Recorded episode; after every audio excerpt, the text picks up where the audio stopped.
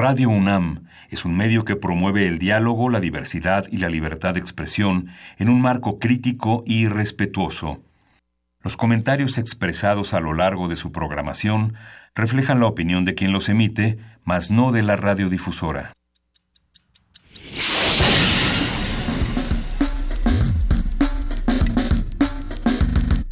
Primer movimiento. El mundo desde la universidad.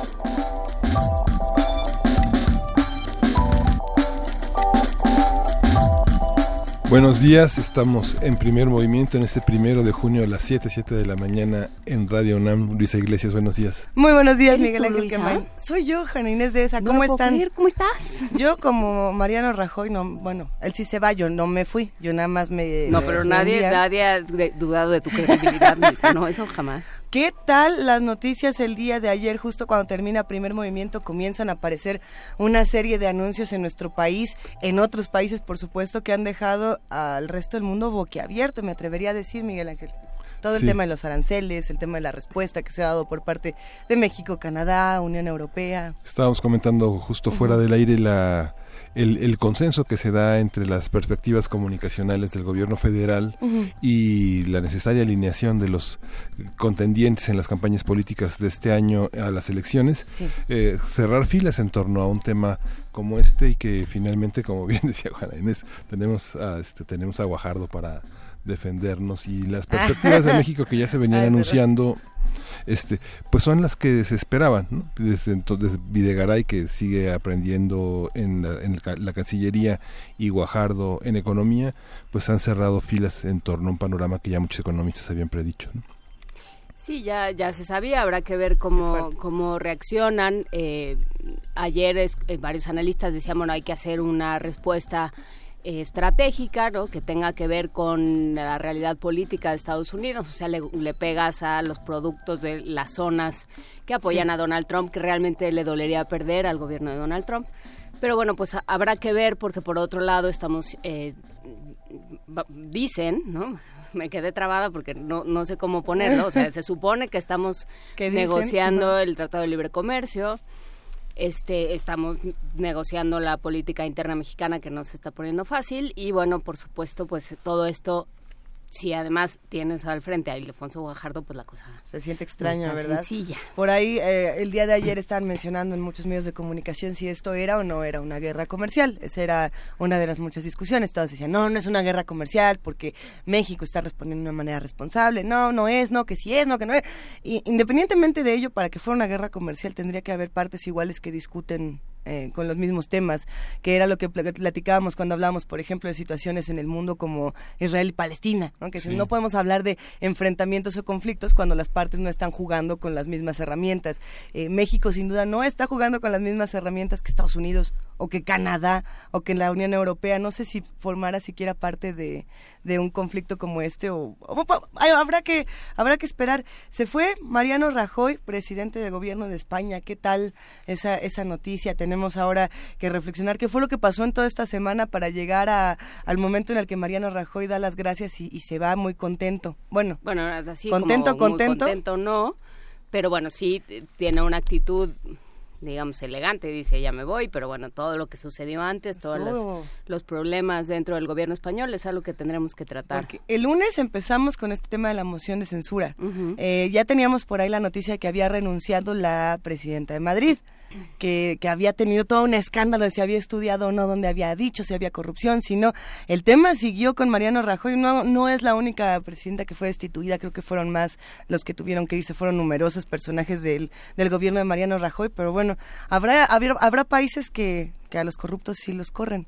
Y habrá, otra cosa que creo que valdrá la pena discutir, que tiene que ver con lo que platicábamos ayer sobre Brasil, que eh, tiene, pasa por la, eh, la vulnerabilidad de ciertas estructuras eh, de poder, ¿no? Como, como de pronto se vuelve aparentemente muy sencillo eh, de poner a ciertas personas en puestos de elección o en puestos de gobierno y pues ¿Qué consecuencias trae eso para una vida democrática? ¿Qué seguridades da? ¿Qué posibilidades de negociar? ¿Qué posibilidades de, eh, de armar oposición? Todo eso se vuelve interesante, pues digamos, en términos de la, cómo se está viviendo la vida política hoy en día. ¿Qué tan democrática es esta vida que, que le llaman democrática?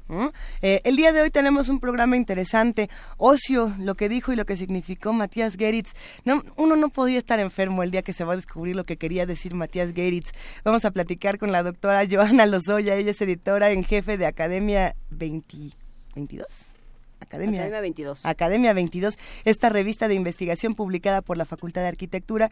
Y también vamos a hablar con el doctor Julián Santoyo García Galeano, él es académico de la Facultad de Arquitectura y coautor del artículo Interpretación del poema plástico de Matías Geritz, 1953, que fue publicado en el número de junio justamente de Academia 22.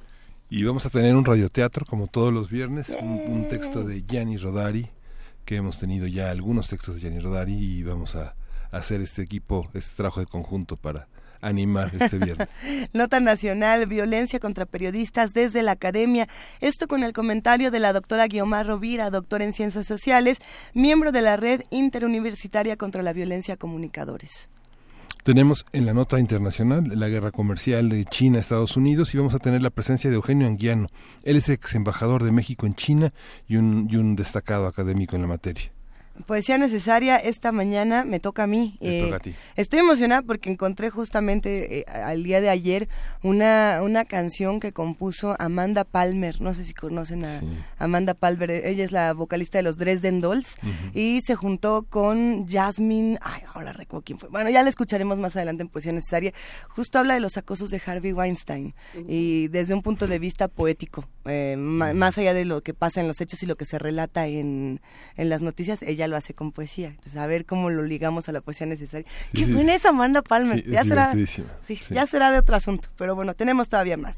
Sí, vamos a tener una mesa dedicada a, entender el trabajo del laboratorio de investigación en resonancia y expresión de la naturaleza, cómo interactuamos a través de una serie de lenguajes aparentemente invisibles a los códigos más, más convencionales. Y vamos a hablar con Ariel Guzzi, que él es fundador del laboratorio, es inventor de lenguajes, máquinas e instrumentos, y con Catalina Juárez, que integra, es integrante de la familia de colaboradores que le dan vida a ese laboratorio y participa en diversas aventuras de este colectivo, tanto en la gestión como en la producción y la logística. Haga usted cuenta que Ariel Gusick tenía, por ejemplo, un sensor que lo que hacía era replicar sonidos de debajo del agua, si no me equivoco, al que le puso Nereida. Entonces lo mete bajo el agua y el, el sensor eh, replica los sonidos y digamos que platica con las ballenas. Es fabuloso el trabajo que hace Ariel Gusick, fabuloso. Lo vamos a escuchar porque nos hizo favor de compartirnos varios audios, así es que si ustedes quieren saber cómo es esta labor de comunicación con los cetáceos, las ballenas, los delfines, genial, etcétera, pues lo vamos a platicar aquí y lo vamos a escuchar aquí en Primer Movimiento.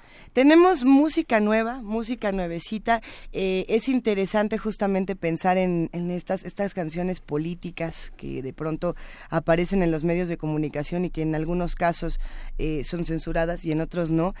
Este video que se antojaba como un video que iba a ser censurado en YouTube y que nadie iba a ver y que iba a pasar como un rapero más, pero no lo fue.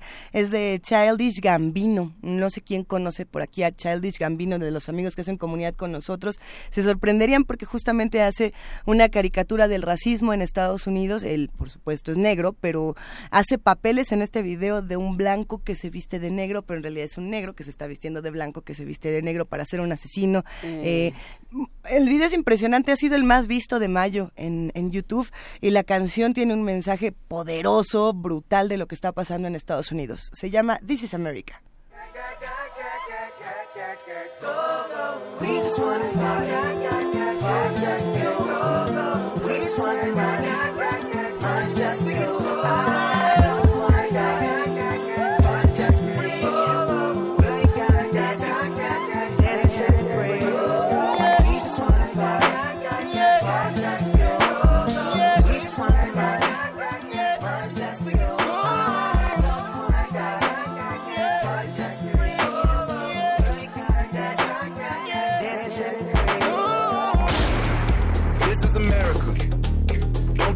Slipping now. Don't catch you slipping now. Look what I'm whipping now. This is America. Don't catch you slipping now. Don't catch you slipping now Look what I'm whipping up. This is America. Don't catch you slipping now. Look how I'm living now. Police be tripping now. Yeah, this is America. Guns in my area. My area. I got the strap. I gotta carry 'em. Yeah, yeah, I'ma go into this. Yeah, yeah, this is Gorilla. Yeah, yeah, I'ma go get the bag. Yeah, yeah, or I'ma get the pad. Yeah, yeah, I'm so cold like yeah. Yeah, I'm so dull like yeah. We gon' blow like yeah. Uh.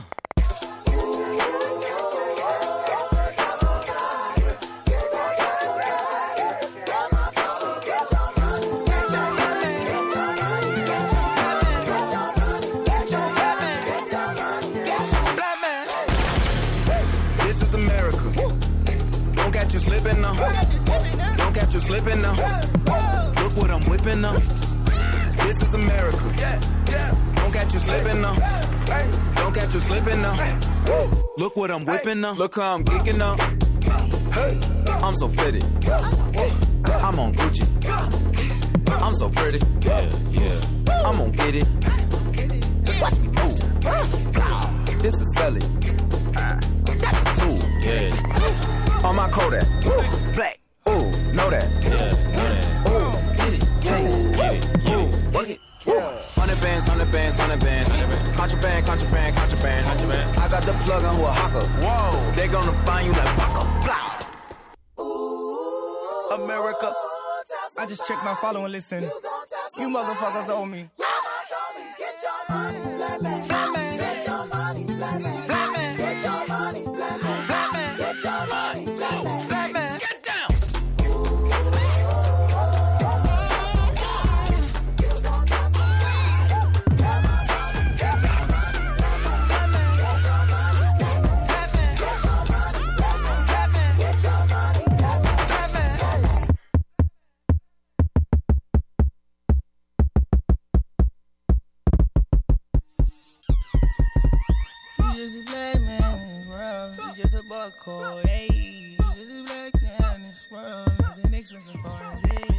Just a big dog, yeah.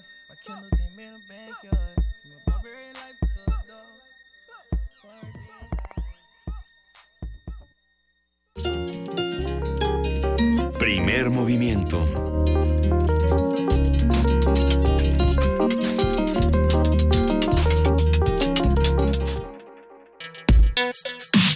Viernes de ocio. Estamos justamente arrancando este viernes de ocio, recibiendo complacencias de los que hacen comunidad con nosotros, a los que abrazamos con muchísimo cariño. Estamos en arroba P Movimiento, en diagonal Primer Movimiento UNAM y tenemos teléfono que es el 55 36 43 39. ¿Qué música quieren escuchar? ¿Qué poemas quieren escuchar? ¿Quieren leer con nosotros? Eh, tenemos también un correo electrónico que es primermovimientounam arroba gmail.com. Por aquí le mandamos un abrazote a Andrea que nos dice, yo les iba a pedir la de Childish Gambino de complacencia, jaja, lindo viernes, ya vámonos a descansar. No, hombre. No, pues vamos empezando. Pero da mucho gusto que, que estemos todos atentos a estas manifestaciones artísticas, como es el caso de, de Childish Gambino. Por aquí, Martelena Valencia, un abrazo. Hola, ¿podrían poner esta vez de Café Tacuba? Gracias. Sí, Café Tacuba, que además tenía buenas noticias por ahí, Café Tacuba. Si no me equivoco, habrá que investigar más. Le mandamos un abrazote, por supuesto, a Miguel Ángel Gemirán, a R. Guillermo, Andrea González. Ya, Andrea González siempre está pidiendo complacencia. Se la, se la ponemos muy seguido. A ver cuál. Andrea González dijo, Ajá. de- decretó, como ¿Decretó? Karime, parece que ya es lo de hoy, decretó que hoy es día de música disco. ¿Cómo Que- y, no? y pidió Romeo de Donna Summer. Romeo de Donna Summer.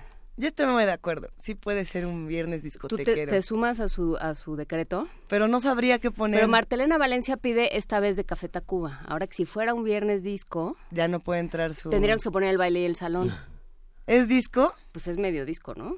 Por lo menos sucede en una discoteca. ¿Cuál es la del baile? Yo que ah, ya, era sí. solita. Ok, ¿te la No, canto toda, cántala. quieres? ¿Para qué te interrumpo? Por- de- para salvarme de mí misma y te lo agradezco, Luisita. A ver, por aquí eh, nos preguntan dónde se puede conseguir el playlist del día de hoy y del día de ayer y de todos los días. Se puede conseguir en Spotify si nos buscan como Radio UNAM. Y como Radio UNAM, hay distintas eh, pestañitas donde se puede encontrar el primer movimiento. Y por ahí mandaron un correo, ya no sé si esto fue aclarado o no, que decía que compartimos las recomendaciones del podcast, pero no explicamos cómo entrar al podcast o que no se entiende bien a bien cómo entrar. Yo creo que más bien era, si era un correo, si me eh, dan como media hora en lo que mi teléfono se pone de acuerdo consigo misma, te podría decir quién lo mandó. Y yo creo que ahí lo que pasaba era un problema que hemos estado discutiendo desde que empezó, eh, desde que empezamos a subir podcast, que es em, que es que sería es lo útil eh, tiene que ver con lo útil que es resultaría poder dividirlo en secciones. O sea que no tengas que que no bajes todo el programa en bloques sino que bajes la mesa del día mundos posibles la nota internacional. Pues sí sería ideal pero para eso necesitaríamos gente y tiempo y equipo este entonces bueno estamos en eso estamos tratando de solucionarlo de una manera eh, eficaz y con los recursos que tenemos estamos en ello. Venturosamente se pueden consultar ciertas cosas gracias a nuestros queridos amigos de redes sociales de Radio UNAM que se han encargado de decir, bueno, a ver, esto está medio complicado, pero si ponemos una pestañita, por ejemplo, si ustedes quieren encontrar los temas de violencia de género en Radio UNAM, lo ponen en el buscador como un tag, es decir, nada más ponen violencia de género en el buscador y van a aparecer todas las producciones que hablen del tema, sea primer movimiento, sea Prisma RU, Resistencia Modulada, puede ser Escuchar y Escucharnos, que es el programa de género de la UNAM, o si te pone este hashtag psicología trans, ambiental, eh, anticambio climático, haga de cuenta que le pone así, aún así aparece y podría aparecer, por ejemplo, el programa Conciencia que acaba de estrenar, podría aparecer eh, las producciones de, algunas de poesía por ahí que están interesantes que también tendrían que ver con todos estos temas desde otro desde otro espacio.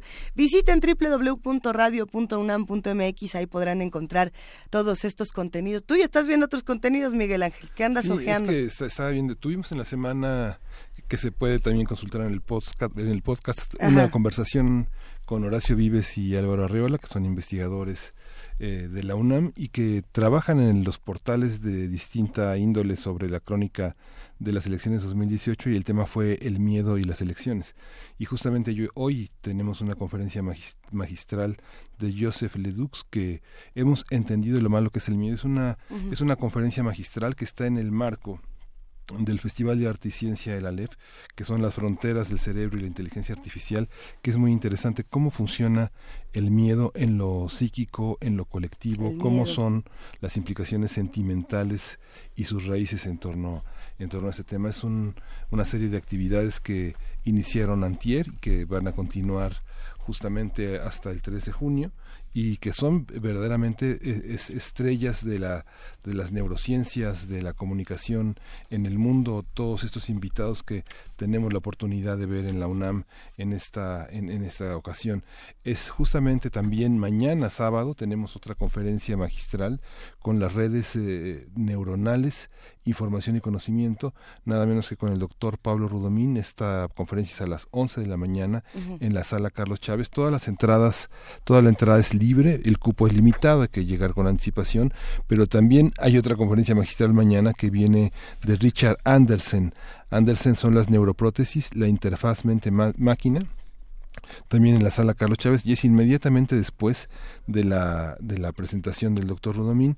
Y bueno, eh, eh, hay paralelas actividades musicales y actividades teatrales, una de ellas es la dirección de Hugo, de Emiliano Cárdenas con el carro de comedias que presentará Yarri y la máquina del tiempo, por supuesto se, se refiere a este extraordinario dramaturgo francés, eh, novelista también, poeta Alfred Jarry, y bueno, es una, una vuelta al tiempo a través de su bicicleta Clemen Lux 96, que es un vehículo que estará a la disposición del público en la explanada del Centro Cultural Universitario. Y la música que va a estar Pollock, Tambores y Pintores, una creación, montaje y dirección artística de Milo Tamés, que va a estar también en el foro al aire libre de la, de la Casa del Lago, que es parte de esta de esta enorme exposición de conferencias en torno a los paradigmas de la mente, la inteligencia artificial, que también al principio de la semana pasada tocamos, Lisa. Ah, pues va a estar buenísimo. Vamos a compartir toda esta información en redes sociales, en arroba P Movimiento, en Diagonal Primer Movimiento UNAM. Y mientras eso sucede, los vamos a dejar con una producción justo de Radio UNAM, un Gotas de Plata, que tengo la impresión, pero es que mejor vamos a escuchar lo que se trata de, de Francos, que es un director es que si lo estoy confundiendo va a ser dramático y terrible, pero Déjalo Francos pasar. no tenía que ver con el profesor chiflado y con y con mopeds y con un montón de locuras. Si no es Francos, no importa, mejor vamos a escuchar esto que es Bowfinger. Gotas de plata. El cine en dosis homeopáticas. Con Carlos Narro. El cine en dosis homeopáticas. Gotas de plata. Para poder hacer cine es necesario reunir muchos elementos. A veces parece que el dinero es el más importante de todos. Y si bien tenerlo ayuda y tenerlo en abundancia permite hacer películas más caras, no son por sí mismos ni el dinero, ni el talento, ni el azar lo que permite hacer una película. Es una conjunción de elementos que en algunas ocasiones se catalizan o sustituyen por la pasión. We are gonna make a movie. Bowfinger International Pictures. It's Carol. How do I say this? I have an offer to go to Edmonton to do casting. No! I'm going to work soon, but it's been eight months. Carol, don't take that job. We are going to make a motion picture. I promise you that. La pasión por el cine es el tema de varias películas. El director de cine ha pasado a ser un personaje cada vez más frecuente del propio cine. Bergman, Fellini, Truffaut, Tim Burton, Woody Allen, entre muchos otros menos conocidos, han creado o han hecho de sí mismos estupendos personajes.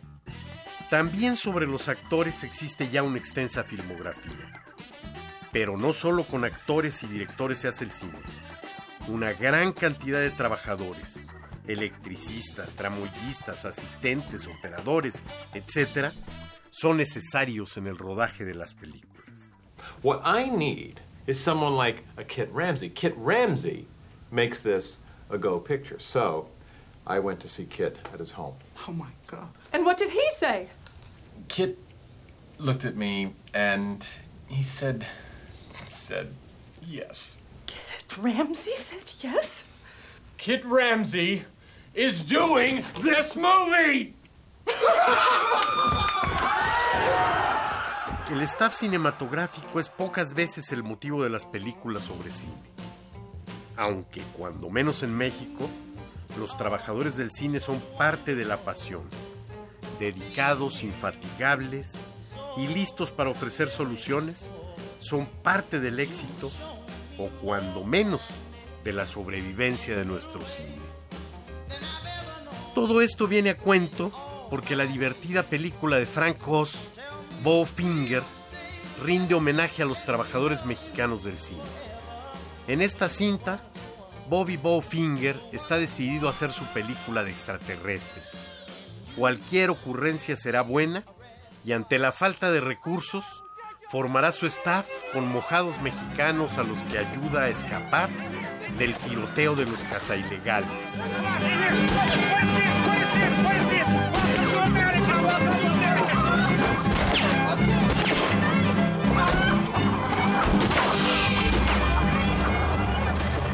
En un corte de la filmación, los escuchamos platicar de cine.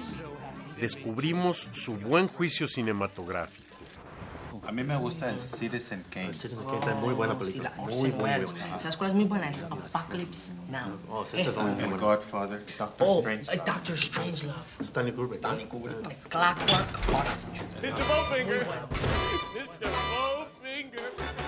Son ellos también los que brindan a Bowfinger los elementos para salvar y terminar su desquiciada filmación, en la que el actor principal no debe darse cuenta de que está siendo filmado y solo por el arte del montaje ocupará su lugar en la película. We secretly follow him around with a camera. We have our actors walk up to him and say their lines, and he's in our movie. And we don't have to pay him. Posiblemente para el guionista solo era un chiste más en su disparatada comedia pero involuntario o no, los trabajadores mexicanos del cine merecen un cálido reconocimiento por todo lo que significan para nuestra hoy escuálida y maltratada industria.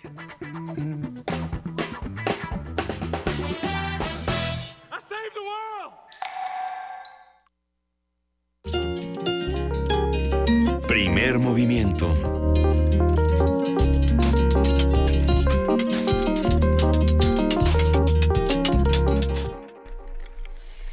Estamos de regreso en primer movimiento. Hay que decir que tanto la doctora Johanna Lozoya como el doctor Julián Santoyo García Galeano de la Facultad de Arquitectura declinaron participar esta mañana en primer movimiento, pero vamos a subir a redes, no sé si ya está eh, el texto de este artículo sobre, sobre Matías Geritz, sobre este manifiesto, poema, eh, poema visual, especie de pues de interpretación visual eh, de la palabra que se puede ver si eh, se han visitado tanto el, el ECO en la colonia Roma como el eh, como la biblioteca Lino Picaseño de la Facultad de Arquitectura. Ahí está un mural con fondo amarillo y unas pues unos signos que justamente fueron los que se descifraron en, en, en negro eh, resaltados. Que la, la tradición era el que no querían decir nada, Juana Inés. Era lo que nos habías contado en otras ocasiones. Pues sí, lo que decía eh, quienes conocieron a, Ma- a Matías es que este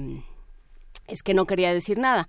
Sin embargo, este artículo hace una, un examen filológico, un examen semántico, un examen también de contexto de quién era Matías Geritz, en qué momento de la, de la arquitectura y del arte mexicano se coloca, cómo se coloca frente a personajes como Diego Rivera, como David Alfaro Siqueiros, y eh, vale la pena asomarse a, a este texto de la revista Academia 22 que vamos a, a colgar en las redes y eh, pues hacerse cargo de lo que lo que decía o no decía o cada quien que vaya a la biblioteca al eco y haga su interpretación. Y le debemos mucho todavía a Matías Geritz. Cumplió en abril 100 años. Él nació en 1915, murió hace casi 30 años, en 1990.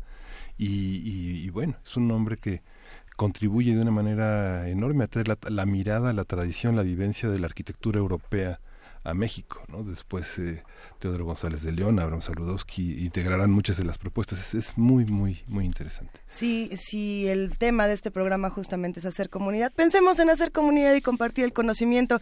Va un abrazo para Joana Lozoya y el doctor Julián Santoyo. A ver si se les antoja participar la próxima, ¿eh? porque es importante justamente compartir. O a ver en dónde lo comparten.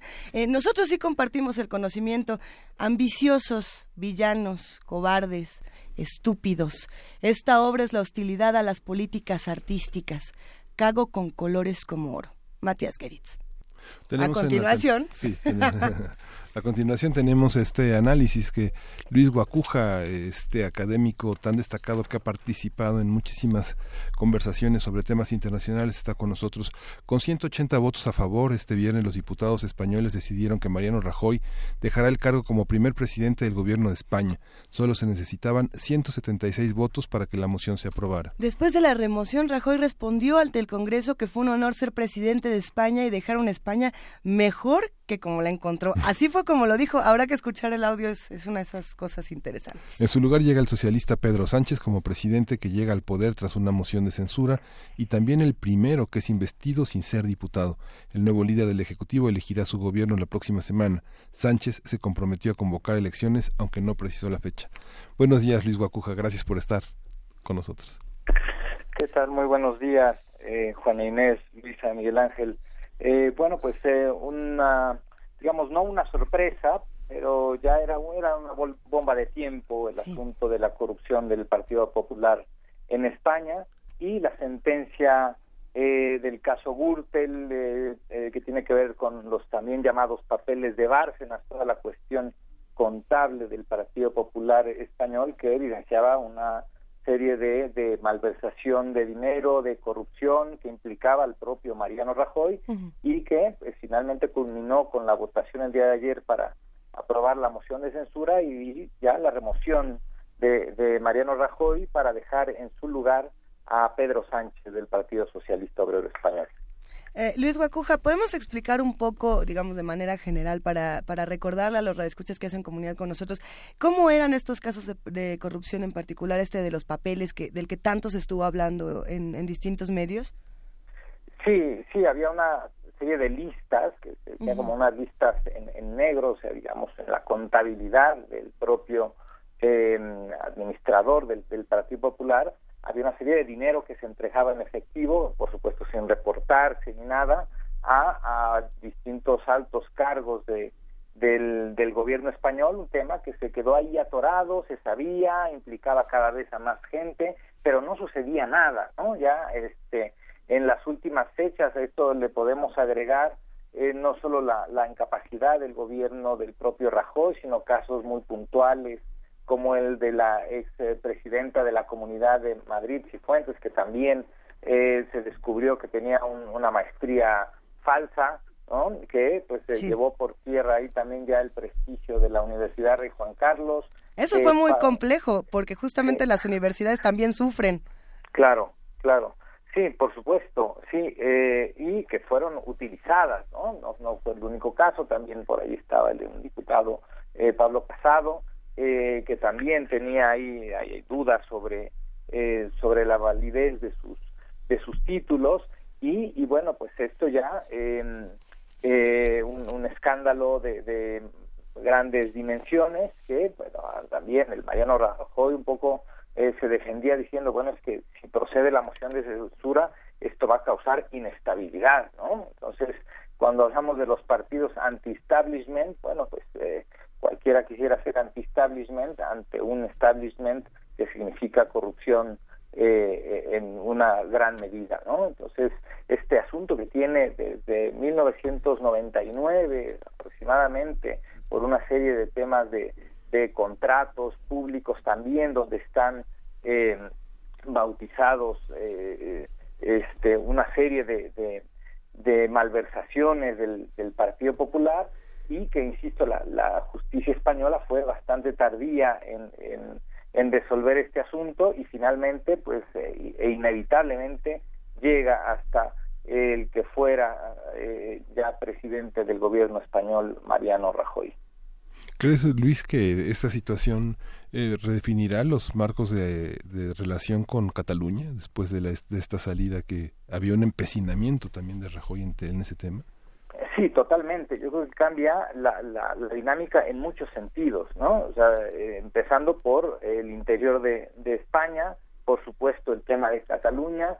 Eh, en principio uno esperaría, primero, un acercamiento mucho más eh, de cara al diálogo con, con, Cataluña. Eh, la desactivación del artículo 155 es algo que se espera y, y también, eh, y bueno, ya hacia fuera de España, ¿no? ¿Cuál va a ser la posición ahora eh, de, de, España frente a la Unión Europea en un momento bastante complejo? También Italia acaba de formar un gobierno bastante peculiar eh, y Angela Merkel pierde un aliado.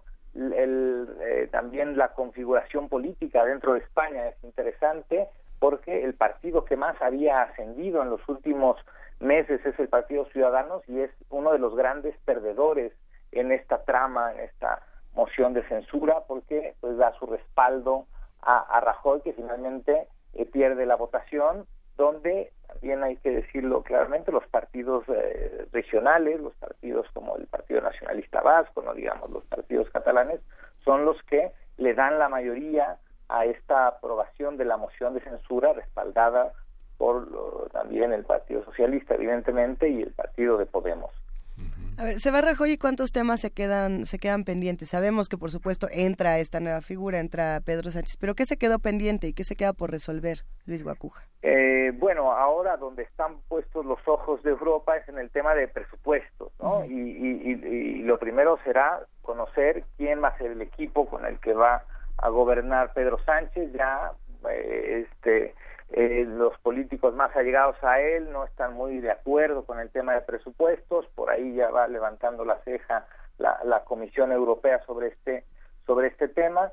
Eh, por supuesto, el tema catalán eh, ineludiblemente es, es, uno de los asuntos más complicados y que marcarán para la historia este último periodo y en general el gobierno de Mariano Rajoy y, y, también la, la, relación, si, si realmente irán para adelante pues, sobre una modificación constitucional, que quizá es, indispensable, también el tema de la monarquía española, en fin, a ver cómo, cómo logran administrar eh, esta olla de, de presión en que se ha convertido la política española, pero creo que esto pues también distiende algunos de los aspectos más delicados, sobre todo, por ejemplo, el tema con, con Cataluña. Eh, claro, El y tema con también Cataluña. el tema con Cataluña, qué bueno que aterrizas por ahí, eh, Luis, porque justamente eh, Toño Quijano, nuestro jefe de noticias, nos manda una nota eh, donde de la Deutsche Welle, donde dice la Fiscalía Alemana pide la entrega de Puigdemont a España. Y bueno, pues sí, están todos, eh, eh, o sea, está, sigue ese, ese problema que es una, pues es, es una bomba de tiempo. Sí, sí, sí, también, sí. Bueno, la, la fiscalía, la fiscalía del Estado Federado Ujú. eh, de Schleswig-Holstein. Schleswig-Holstein es el que pidió la, la- la extradición, pero esto todavía tiene que eh, pasar por, por los tribunales, ¿no? O sea, el tribunal de esa, de esa región será quien decida si extradita o no, porque digamos aquí lo, donde ha habido más contundencia, digamos, para impedir eh, este, la, la extradición eh, ha sido por parte del Poder Judicial, de los tribunales, ¿no? Entonces, lo determinante será lo que diga ahora el tribunal, pero por supuesto que está vivo el asunto catalán en ese sentido, lo que pasa no solo con Puigdemont, sino con todos los, presos que están, eh, los políticos que están en, en, eh, en España, dos de ellos, eh, Junqueras, este, eh, y otro más que son- fueron eurodiputados inclusive, ¿no? O sea, el tema sigue caliente, eh, pero eh, sí se, se espera una una cercanía ya este, en términos de diálogo entre las distintas fuerzas políticas, también porque el, el Partido Socialista, para, para haber logrado primero la, la moción de censura y luego eh, investir a, a Pedro Sánchez, eh, necesitó de los votos de los partidos nacio- na- nacionalistas y de eh, buena parte también de partidos catalanes y de Podemos, ¿no? Entonces, eh, su capacidad de diálogo es indispensable en este en este momento. ¿Qué pasa particularmente, por ejemplo, con, con Podemos? Eh, ya salió Pablo Iglesias a dar alguna declaración, eh, porque en, en ocasiones anteriores él había dicho, por ejemplo, ¿no? este tema de eh, justamente con la moción de censura, decía, es que esto no tiene que ver con partidos, tiene que ver con una sociedad que no permitió que la corrupción continuara en, en España. Pero bueno, Pablo Iglesias es un personaje muy controvertido. Eh, sí, sí, claro, pero eh, evidentemente eh, un partido Podemos que se Así había es. visto lastimado, digamos, en las intenciones de votos, había des- descendido de manera importante después de que llegó a ser la segunda fuerza política, ¿no? Eh, en el Congreso y en intención de voto y esto le da también un respiro a, a Podemos, pero tendrá también que acercarse de, de una manera inteligente para eh, lograr alianzas y, y conservar, quizá eh, ascender en, en las preferencias electorales y, y como fuerza eh, política también en el poder legislativo. Pedro, pero, eh, justamente pensando en Pedro Sánchez, eh, por aquí nos mandaban una pregunta de qué tan preparado está Pedro Sánchez justamente para, para entrarle a la presidencia del gobierno de España. No, bueno, yo creo que como están las cosas ahorita en España, nadie, ¿no? ¿Qué pasa con Pedro Sánchez justamente? Sí, eh, bueno, sí, digamos, Pedro Sánchez, un político joven, digamos, con, eh, aunque con ideas no muy frescas precisamente, pero con un respaldo de un, eh, digamos, de, de aliados de su propio eh, partido con bastante experiencia, ¿no? Digamos, no, no, no será un experimento, ¿no? Este, creo que eh, tendrá los, los elementos para poder gobernar sin mayor eh, contratiempo, pero pues eh, veremos entonces, esta es la prueba de fuego, ¿no? Que, que tanto eh, su habilidad eh, política se puede imponer en un momento bastante delicado, ¿no? Una fractura en términos políticos que se viene arrastrando de, de varios años, donde ha habido una falta de acuerdos en una serie de temas, eh, eh, sobre todo que tienen que ver con el Estado español. Entonces, eh, pues esperemos ver a un a un líder eh, del Partido Socialista ahora eh, cercano a Europa por un lado y este y también cercano al diálogo dentro de España que eh, es indispensable. Hay una parte cuando se toman decisiones como estas, por supuesto, una parte política y otra parte económica. Justo en otras partes del mundo, como en esta, se está discutiendo este, este asunto de la guerra comercial, que sí sí, que si no con Estados Unidos. Pero una decisión como que salga Mariano Rajoy, por ejemplo, también tiene repercusiones económicas, no sé si importantes, por ejemplo, para la Unión Europea, eh, que se puede ver justamente cuando la Unión Europea está atravesando por esta crisis, por la otra parte que tiene que ver con los Estados Unidos?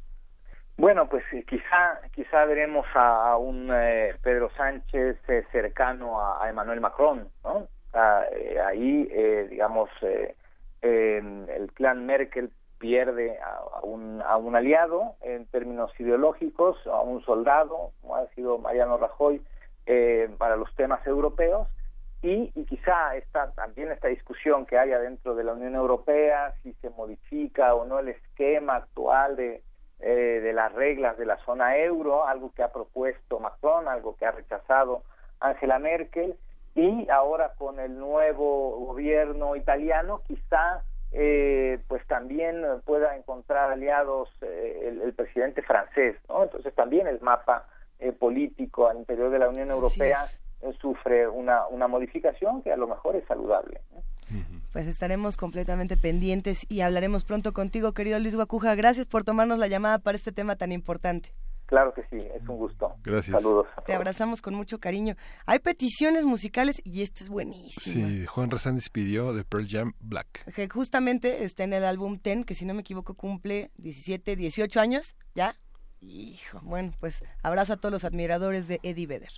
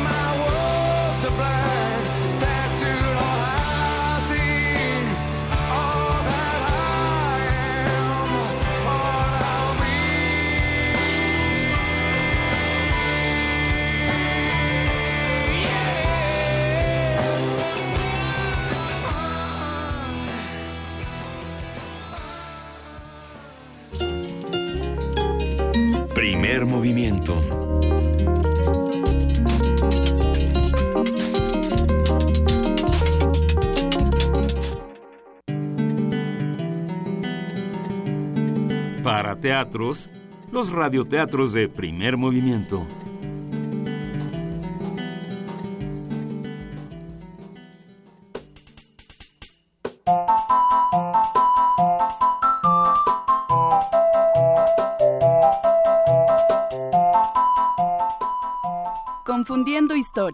De Gianni Rodari, ilustraciones de Alessandro Sana, editorial Calandraca.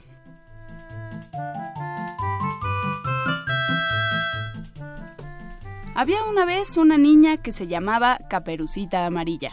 No, roja. Eso, Caperucita Roja. Su madre le llamó y le dijo, Escucha, Caperucita Verde. Que no, roja. Ah, sí, roja. Ve a casa de la tía Lola y llévale esta bolsa de papas. Que no, le dijo. Ve a casa de la abuelita y llévale este pan. De acuerdo. La niña se fue por el bosque y se encontró una jirafa. ¡Qué tontería! Se encontró un lobo, no una jirafa. Y el lobo le preguntó. ¿Cuántos son seis por ocho? Nada de eso. El lobo le preguntó. ¿A dónde vas? Eso está mejor. Y Caperucita Negra contestó. Era Caperucita roja. ¡Roja! Sí, y respondió. Voy al súper a comprar salsa de tomate. ¡Claro que no! Voy a casa de la abuelita que está enferma, pero no encuentro el camino. Exacto. Y el caballo dijo. ¿Qué caballo? Era, un lobo. Ah, seguro, seguro. Y dijo. Sube al tranvía número 75, baja en la Plaza Mayor, da vuelta a la derecha y encontrarás tres escalones y una moneda en el suelo. Olvida los tres escalones, toma la moneda y cómprate golosinas. Tú no sabes contar cuentos, abuelo. Lo confundes todo. Pero da igual, cómprame las golosinas. Está bien, toma el dinero. Y el abuelo continuó leyendo el periódico.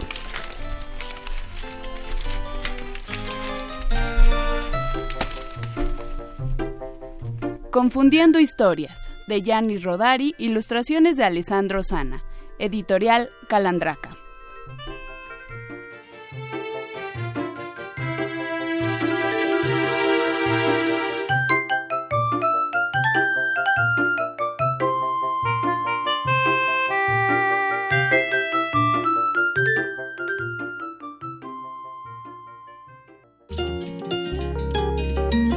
Primer movimiento.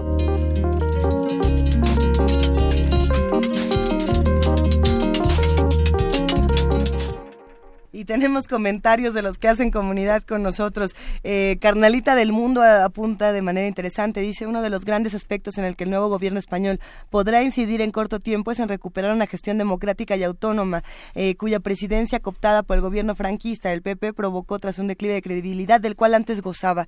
Eh, le mandamos un gran abrazo. Y Refrancito tiene otro tuit, justamente que parece muy chistoso, que dice algo así como... ¡Qué padre! Bueno, trataré de hacer la entonación. Me imagino que así lo pensó Refrancito. A ver si sí. ¡Qué padre! Ya se fue Mariano Rajoy y ahora tomará el poder un hombre de gran trayectoria y reconocimiento que se llama... Eh, sí, así como este señor que sustituyó a Mancera, que se llama... Se llama... Se llama... Bueno, es un día histórico para España. Y sí, eh, ¿quién es justamente este personaje que va a representar ahora a España, este nuevo presidente Pedro Sánchez? Vamos a investigarlo entre todos. Es, fue un gusto justamente hablar con Luis Guacuja sobre este tema. Sí, y me preguntaban de, de la, la conferencia magistral de hoy de Joseph Ledux, es a las 6 pm en la sala Carlos Chávez. Y Ledux es una, es una figura eh, dentro de la psiquiatría y la psicología infantil, es una figura muy importante. Él ha trabajado, es autor del libro en español Cerebro Emocional, este, él es el yo sináptico y ansioso. Y bueno, es él dirige el Que a ver, a ver, espérate, ¿qué, qué, qué, qué cerebro emocional, yo sináptico y ansioso? A ver, dos segundos, vamos. ¿Qué, qué checho? Es un- Cuéntanos. es- él ha trabajado mucho sobre la memoria Ajá. y la, y la emoción. y ha trabajado muchísimo con niños. Él ahora dirige el Instituto del Cerebro Emocional en la Universidad de Nueva York y bueno, es un tipo muy muy divertido, escribe escribe un poco como este estos grandes científicos como Hopkins este con humor y él además es un rockero ¿no? Es, rockero. Tiene un grupo de rock este que se llama The Amygdaloids y este con Colin Dempsey tiene un dúo acústico que se llama So We Are. Este, entonces va a ser un espectáculo verlo porque además es, un, es una eminencia internacional, es un autor de muchísimos papers, este colabora en muchísimas universidades eh, del mundo y va a ser muy interesante. A, lo mejor hasta has hecho una rola, fíjate. Mira, es que hay que estar pendientes justamente. Hay que justamente seguir el desarrollo de este festival, el ALEF, que va a estar en, el, en varios recintos de la Coordinación de Difusión Cultural de la universidad, por supuesto en el Centro Cultural Universitario, eh, aquello que llamamos Cultisur, pero también en Tlatelolco va, va a ramificarse de muchas maneras este festival El Alef. Hay que consultar eh, www.cultura.unam.mx para más información. Y tenemos más complacencias musicales. Yo a ver quién pidió esta complacencia, que la pidió Uriel, que pues depende. depende de quién la pidió, depende de Jarabe Palo.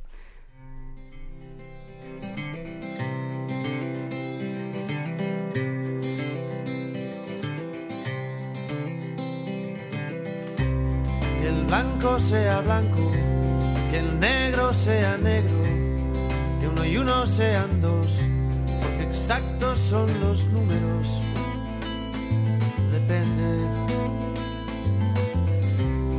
Y aquí estamos de prestado, que el cielo está nublado. Uno nace y luego muere, y este cuento se ha acabado. Depende, depende de qué depende, de según cómo se mire, todo depende, depende, de qué depende, de según cómo se mire, todo depende.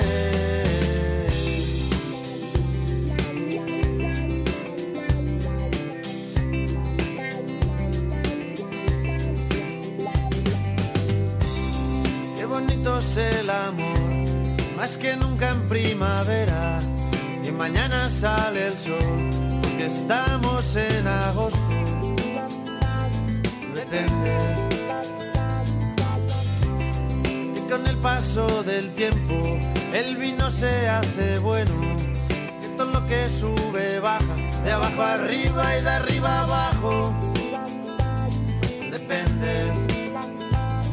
Depende de qué depende, de según cómo se mire, todo depende, depende, de qué depende, de según cómo se mire, todo depende.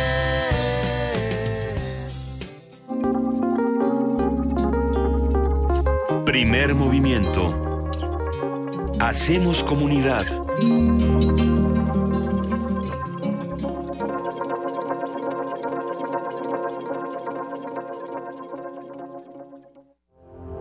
M68. Voces contra el olvido. Una serie que rescata los testimonios de quienes vivieron los acontecimientos. Y Chihuahua en la mañana fue por los periódicos. Entonces cuando empieza a ver los periódicos en el camino, ve que nos estaban acusando de comunistas. Entonces llega, entra ya Prensa y Propaganda y dice, ¿qué hubo pinches comunistas que han hecho toda la mañana? Y nosotros, ¿comunistas? Sí, miren. miren. ¿Recuerdas? A medida que se va desarrollando el movimiento, para nosotros los días eran como meses y las semanas eran como años. Era una actividad intensiva. Todos mis compañeros, toda la gente que estaba a mi alrededor murió esa noche, del 18 de septiembre. Y mientras estaba esperando el camión solo ya, me asaltó un pensamiento muy profundo de que mi vida había cambiado en ese momento. Creo que pues hay que seguir para adelante, no hay que olvidar. 68 no se olvida, pues Comienza el 5 de junio. Acompáñanos todos los martes a las 10 de la mañana. 96.1 de frecuencia modulada. Radio UNAM. Experiencia sonora. Tu necesidad es mi compromiso. Avanzar contigo es un programa que se compromete a cumplir tus necesidades cuando MIT llegue a la presidencia. Yo lo que quiero es para mi madre y a todos los adultos mayores una pensión digna para que puedan ellos subsistir. Le pediría que implementara programa de guarderías para los hijos de las mujeres trabajadoras. MIT es una persona transparente y que cumple. Yo voy a cumplir el sueño de cada mexicano. Vota por MIT, candidato por la coalición Todos por México, PRI. Los expresidentes de México reciben una pensión en total de 5 millones de pesos mensuales. Salinas, Cedillo, Fox, Calderón, ni Obama tiene una pensión así. Y no está en ninguna ley. Es un acuerdo que firma el presidente que llega porque sabe que cuando termine él se va a beneficiar con esa pensión. Yo voy a llegar a ser presidente de la República y ya no voy a firmar ese acuerdo se van a terminar las pensiones millonarias a los expresidentes. Andrés Manuel, presidente. Partido del Trabajo. Doña Emma, estoy preocupado por Juanito. ¿Por qué, director? Juanito no aprende, llega sin desayunar. ¿Qué quiere que haga? Si PRD y Morena me quitaron mi apoyo de madre soltera porque no voy a votar por ellos. Como unas ratas. Señora, yo no voy a condicionar los apoyos. Y le prometo que en mi gobierno cada escuela contará con comedor para que sus hijos puedan comer dos veces al día. ¿Escuchaste? Soy Miquel Arriola y para mí tu familia es primero. Candidato a jefe de gobierno de la Ciudad de México, PRI. Yo quiero a Miquel. ¿Podemos combatir la corrupción en México? Hola, soy Jacqueline Pechar. Acompáñame a discutirlo en el curso que impartiré en grandesmaestros.unam. Sala Carlos Chávez del Centro Cultural Universitario, los días 6, 13, 20 y 27 de junio, de las 17 a las 19 horas. Informes al 5622-7070, 5622-6605 o en www.grandesmaestros.unam.mx. El cupo es limitado. Inscríbete ya. Invita al programa Grandes Maestros de Cultura UNAM. Mi jefa siempre se la rifa, para que mis hermanos y yo podamos ir a la escuela. Hace hasta lo imposible para sacarnos adelante. Aunque trabaja todo el día, hay veces que no nos alcanza, y sé que como ella hay muchas jefas que dan todo por su familia. Por eso nos toca echarles la mano. En el gobierno de Alejandra Barrales, un millón de jefas recibirán 2.500 pesos mensuales, porque si a ellas les va bien, a todos nos va bien. Alejandra Barrales, jefa de gobierno, Movimiento Ciudadano. Le preguntamos a los mexicanos, ¿quién piensan que ganará el Mundial? España. Francia. Brasil. Alemania. Inglaterra. Argentina. México. México. México. México. México. México. El México que ven los niños es el que todos debemos ver. El México de la paz. Y la confianza en nosotros mismos comienza el primero de julio. El cambio es Anaya. Partido Acción Nacional. Un México igualitario y justo reconoce en sus mujeres la fuerza del desarrollo. En el PRD generamos condiciones de igualdad a través de becas salario, respeto a los derechos de madres solteras, guarderías para sus hijos, seguro de desempleo y seguridad social garantizada. No más feminicidios, porque un futuro de justicia para ellas se construye desde hoy. Ricardo Anaya es nuestro candidato. Este primero de julio, vota PRD.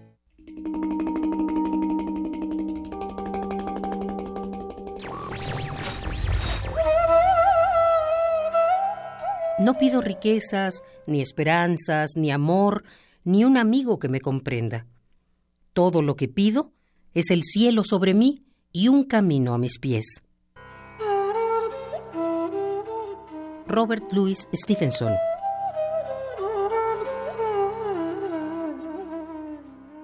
Radio UNAM Búscanos en redes sociales, en Facebook como Primer Movimiento UNAM y en Twitter como P Movimiento o escríbenos un correo a primermovimientounam@gmail.com. Hagamos comunidad. Son las 8 de la mañana con 6 minutos de este primero de junio, viernes. Felicitamos y abrazamos a todos los que están haciendo comunidad con nosotros. que llegaron a este viernes con nosotros. Lo logramos, amigos, lo logramos entre todos. Se vio difícil por un momento, ¿eh? Pensamos que aquí nos quedábamos. ¿eh? Yo ayer sí pensaba que ahí me iba a quedar. Eh, no, gracias por hacer comunidad con nosotros, gracias por escribirnos, por pedirnos sus complacencias musicales, por escucharnos en Radio UNAM, por vernos a través de TV UNAM, que estamos en este momento sumándonos a la transmisión eh, y sí, hay complacencias, hay muchas complacencias musicales. Hoy es viernes de complacencias y arrancamos con Marta Valencia. ¿Es Marta Valencia la que nos pidió Café Tacuba? Eh, sí, Marta Valencia nos pidió Valencia. Café Tacuba. Estoy viendo todo esto, pues, Carlos... A ver, Es que no, estoy leyendo una cosa muy larga que me manda ya no sé quién. Eh, Carlos Vivalencia Vivanco dice, ¿qué pasó? Me quedé esperando a Café Tacuba. Bueno, pues ahí vamos, Carlos. Ahí va, ahí va Café Tacuba, venga de ahí.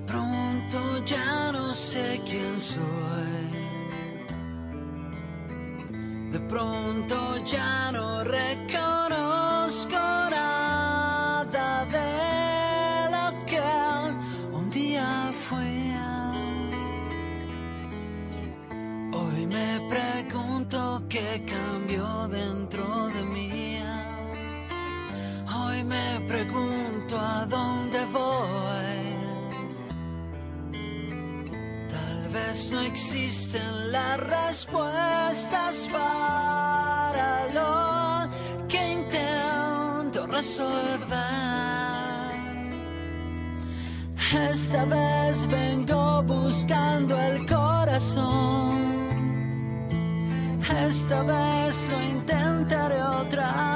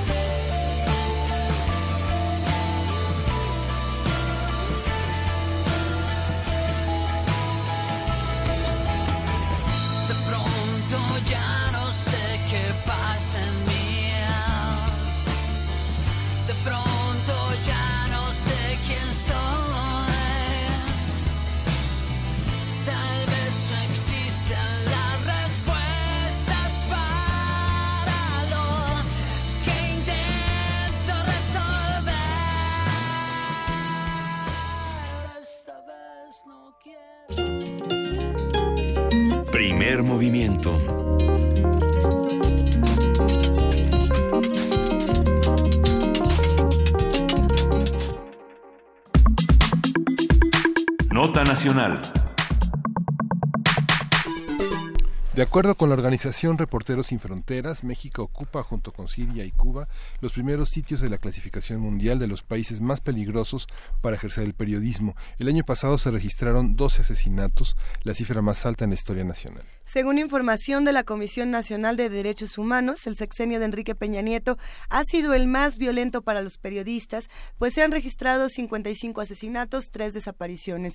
Así, al 29 de mayo de este año, la suma de homicidios de profesionales del periodismo asciende a 136 desde que comenzó el siglo. Vamos a conversar sobre las cifras de violencia en contra de periodistas, las acciones que se han emprendido desde la sociedad civil y la academia, así como las formas en que se puede contribuir.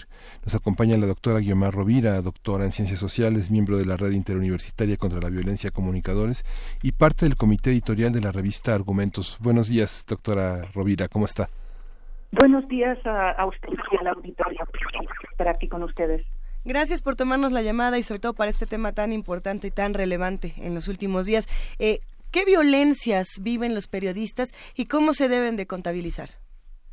Eh, bueno, nosotros, yo soy académica y realmente no nos dedicamos a contabilizar esas violencias como tal, sino a percibir cómo eso afecta a la libertad de pensamiento, a la libertad de expresión y, por tanto, al espacio universitario, a la capacidad de producir conocimiento y, de tener una ciudadanía preparada para poder tomar decisiones, para poder desarrollar un pensamiento crítico y, por supuesto, para una democracia. Entonces, la, la gravedad de, la violencia contra los comunicadores y las comunicadoras es eh, extrema en el caso de cómo afecta esto a la posibilidad de desarrollarnos en una comunidad eh, de pensamiento, ¿no? en ese caso las universidades.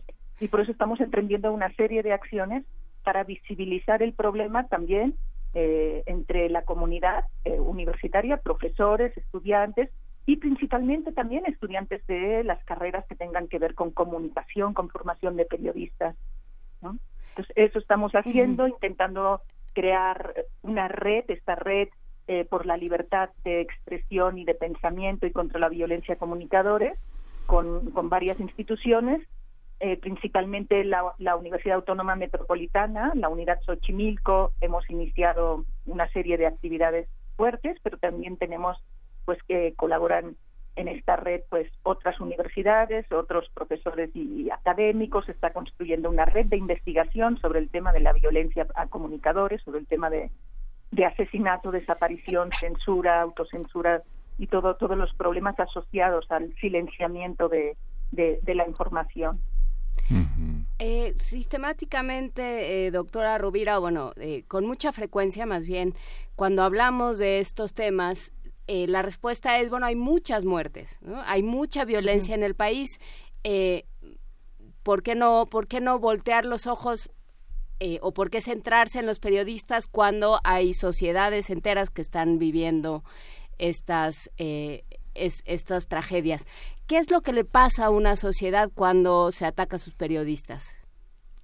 Bueno, pues lo que nosotras pensamos es que atacar a, los periodistas es atacar al intermediario, a la persona que comunica, que permite eh, construir una realidad común entre toda la población. Digamos, nos parece igualmente grave que se ataque a cualquier persona en cualquier condición, en cualquier circunstancia y más contra la vida.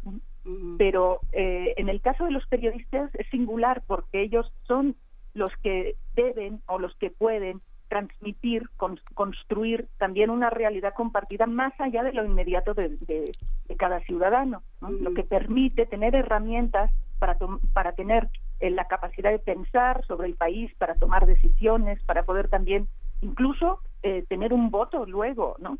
Eh, que, sea democrático, que sea informado, que sea capaz de, analizar la situación y, las condiciones en este sentido, pues el asesinato del periodismo es un silenciamiento de la sociedad, una invisibilización de las violencias extremas que están ocurriendo en, zonas completas del país y eso es de una gravedad extra, ¿no? A la que a la a la que ya de por sí es grave, que es la destrucción y la y la muerte que que digamos en unas condiciones de impunidad muy graves que vive el país y encima ni siquiera sabemos que eso está ocurriendo, pues es es una especie de, muerte en vida para una sociedad, una comunidad política. ¿De dónde son los periodistas? ¿De qué medios y de qué estados son la mayoría de los periodistas eh, asesinados?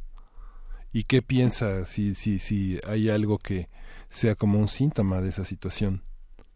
Bueno, lo que lo que vemos es que son amplias regiones del país sumidas por la violencia, con estos bolsones de silencio, eh, donde los profesionales de la información han tenido que callar, han tenido que desplazarse para salvar su vida. Como les decía, cada periodista que debe callar hechos de interés público eh, y que, o que tiene que cambiar de residencia para cuidar su integridad física, ¿no? es una tragedia para la libertad de expresión y la democracia. Pensamos que hay zonas completas del norte del país, Veracruz, Guerrero, o sea, Tamaulipas, eh, Chihuahua, digamos, las cifras están publicadas por artículos 19, Reporteros sin Fronteras, digamos, tenemos la información de lo que está pasando, pero eh, la impunidad es la que muestra que no se está haciendo nada o que los mecanismos implementados desde el Estado están siendo insuficientes y que necesitamos una sociedad civil movilizada para denunciar esta, esta, estas condiciones de violencia absoluta en la que está viviendo hoy en día la profesión del periodismo. ¿Qué pasa desde la academia? ¿Qué pasa con los periodistas en ciernes? tú, Miguel Ángel, eres o eras profesor de la Septien, este, estamos hablando con la gente de la UAM. ¿Qué pasa con, con esos periodistas que están en formación? Eh, ¿Han bajado? ¿Tienen miedo? Eh, eh, ¿Existe algún tipo de, de disminución? ¿Qué, ¿Qué, datos tenemos o qué, qué se puede percibir? Porque, bueno, esto es un problema que nos aqueja ahora, pero pero corremos peligro de que en 10, en 20 años no haya periodistas. Bueno, hay un hecho y es que están bajando los números de, estudiantes inscritos a las carreras de comunicación en muchos estados del país. En la Ciudad de México la situación no es así. Sin embargo, lo que está ocurriendo en los espacios universitarios es que son como islas eh, que no, no tienen en cuenta que donde se enseña un periodismo ideal, donde muchas veces eh, pues no, no, no se permite o, se vive un poco al margen de lo que está realmente ocurriendo con la profesión y con los periodistas en ejercicio. Por eso hemos creado esta idea de la red interuniversitaria por la libertad de pensamiento y de expresión y contra la violencia comunicadores para llevar a las universidades la realidad de los periodistas en ejercicio. Hemos hecho distintos foros, hemos hecho distintos espacios donde eh, vienen organizaciones como Artículo 19 para, a presentar su informe, Reporteros sin Fronteras, eh, también eh, se habla de los derechos digitales y de las amenazas para blogueros, ¿no? Toda la persecución de los mecanismos de defensa que bueno, de protección implementados por el gobierno, de su insuficiencia. Y periodistas en ejercicio que vienen a contar las dificultades hoy de ejercer la profesión y a la vez a mostrar que también se está haciendo un periodismo de alta calidad y que está denunciando todas estas situaciones y que está atendiendo a las víctimas de forma que muchas veces ni siquiera los ministerios públicos hacen. Entonces, eh, las universidades no pueden quedarse al margen de esta problemática, esto es nuestra inquietud como red, y deben dejarse permear por lo que está pasando afuera para precisamente generar periodistas profesionales capaces de enfrentar estas situaciones que, que ojalá cambiarlas, ¿no? Pero difícilmente las van a poder cambiar. Y, y, pero que al menos sean conscientes, que no entiendan el periodismo simplemente como podía entenderse hace 30 años o como se enseñaba hace 20 años en cierta manera en los espacios universitarios, que siempre van un poco más retrasados que la sociedad, pues se sigue haciendo así, ¿no? Seguimos enseñando un periodismo ideal. Sí. Eh, ¿Cuándo podríamos fechar, digamos, que empezaron a ser asesinados los periodistas como resultado de la vinculación de coberturas eh, riesgosas en torno a la delincuencia organizada o, o, al, o al narco? Eh, pienso que es importante señalar esto porque también tiene que ver con la con el crecimiento de un periodismo independiente y fuera de los grandes eh, este de las grandes empresas periodísticas. Ha habido, por ejemplo, no sé, pienso en la cobertura, en la las licenciaturas de muy reciente eh, factura, como la Universidad de Querétaro, que tiene 20 años de fundada la, licenciatura, o de la, renovación de las licenciaturas en, en, en, Sonora, eh, en Nuevo León, por ejemplo, que son este el crecimiento de la carrera de periodismo en Chihuahua, digamos, desde mediados de los 90. Hay una irrupción de jóvenes universitarios que ya no son los eh, periodistas de oficio autodidactas que caracterizaron el periodismo que muchas familias en el interior del país, pienso en estados como Tlaxcala, como Hidalgo, como Puebla, como Aguascalientes, como Guanajuato, que tenían sus empresas periodísticas familiares y hacían periodismo con periodistas autodidactas publicando gacetillas. Hoy los jóvenes periodistas hacen blogs, hacen comunidades digitales, eh, periodismo semanal o quincenal, y son ellos los que son asesinados, como Río 12, por ejemplo, que después de este conjunto de periodistas, después de buscar en todas partes, este decidió fundar un semanario como Río 12, o como el equipo de jóvenes que la mayoría no pasaba de los 30 años que, comandaba Miroslava Bridge en Chihuahua, ¿no?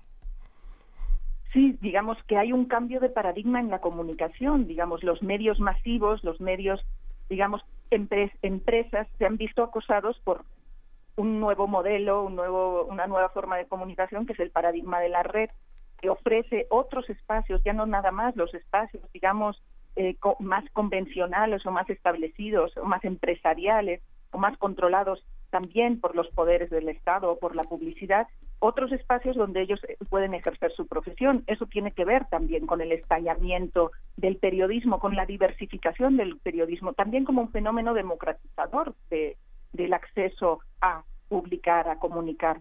Eh, eso es un hecho, pero por otro eh, está clarísimo que eso no tendría por qué aumentar las cifras de, asesinatos o, de violencia. El caso de la violencia viene por otro por otro lado, viene por, por el contexto, digamos, de la guerra contra el terrorismo, eh, contra el narcotráfico, perdón, ¿no? desencadenada sobre todo a partir de 2006, ¿no? Con el sexenio de Calderón. Es un hecho. Las cifras que tenemos, las cifras que yo eh, eh, tengo, por ejemplo, que publicamos en el número de la revista Argumentos sobre sistemas de poder y violencia a comunicadores, pues son que del 2000 al 2018, y esto es hace un par de meses, eran 24 los, los periodistas desaparecidos y 114 los asesinados. Entonces, la gravedad de, del tema ha ido aumentando conforme las cifras de, de, impunidad y de violencia de una guerra interna no reconocida como tal aumentan. Entonces, ese es otro factor. No, no es el factor del periodismo independiente y de la posibilidad de las redes de abrir los medios y de y de sumar un periodismo muchísimo más amplio, ¿no? con los blogs, con los medios digitales, con medios que no requieren las grandes inversiones de capital y que están por fuera del control eh, tradicional y más corporativo, ¿no? Entonces, eh, son dos situaciones que en este caso en México vienen a, agravar la situación. Y son periodistas jóvenes asociados con periodistas cuarentones y cincuentones hartos de la de este de la cooptación y de la información homogénea. No sé, alguna vez sin saber, sin conocer físicamente a Daniel Moreno en un café de la de la de la colonia Condesa los veía con frecuencia. Yo decía, este señor debe organizar excursiones con estos jóvenes. No, organizaba animal político con periodistas muy jóvenes. ¿No organizaba excursiones? No, era, era periodismo con jóvenes que son los que han hecho la estafa maestra, que son los que han hecho un periodismo de, muchísima calidad en México ahora, ¿no? Sí, no nada más son periodistas jóvenes, sino que son mayoritariamente mujeres. O digamos, hay muchísimas mujeres haciendo un periodismo de altísima calidad y de riesgo. De, alto riesgo y de una sensibilidad muy especial. Ha habido eh, una nueva ola de periodismo eh, en México que, se, que tiene que ver con eso, con la capacidad de construir narrativas que no son victimizantes, que son denuncias, pero que a la vez dejan de ser nota roja. Convertir la violencia en una eh, eh, eh, en algo más que nota roja es un ejercicio muy difícil y yo creo que han sido estas hordas de mujeres periodistas con una gran capacidad para, para contar, para vincularse y también hombres, por supuesto, pero que están haciendo la diferencia, con, por ejemplo, con la red de periodistas de a pie, con iniciativas, como decías, ¿no? De, de medios de, medios digitales en, en una diversidad de espacios muy grandes escribiendo libros también muchas veces eh, la dificultad de publicar en un medio pero la posibilidad de hacer un libro ¿no? entonces eh, todo esto es una novedad y es muy interesante y vincula a los viejos periodistas con estas nuevas jornadas de, de, periodistas eh, de, investigación y a, la vez periodistas casi que literarios no una gran capacidad narrativa, de contar, no nada más de dar una nota y, y, de trascender la nota roja de la tragedia en este país. ¿no? Hay un libro emblemático en ese sentido, eh, que es Entre las cenizas, un, libro construido por, eh, bueno, eh, compilado por Daniel Arrea y Marcela Turati, que, que, resume en su subtítulo este tipo de periodismo, ¿no? Es historias de vida en tiempos de muerte. Yo creo que este tipo de periodismo es una novedad en México y, es muy, muy, muy destacable en su calidad y, y en su potencia.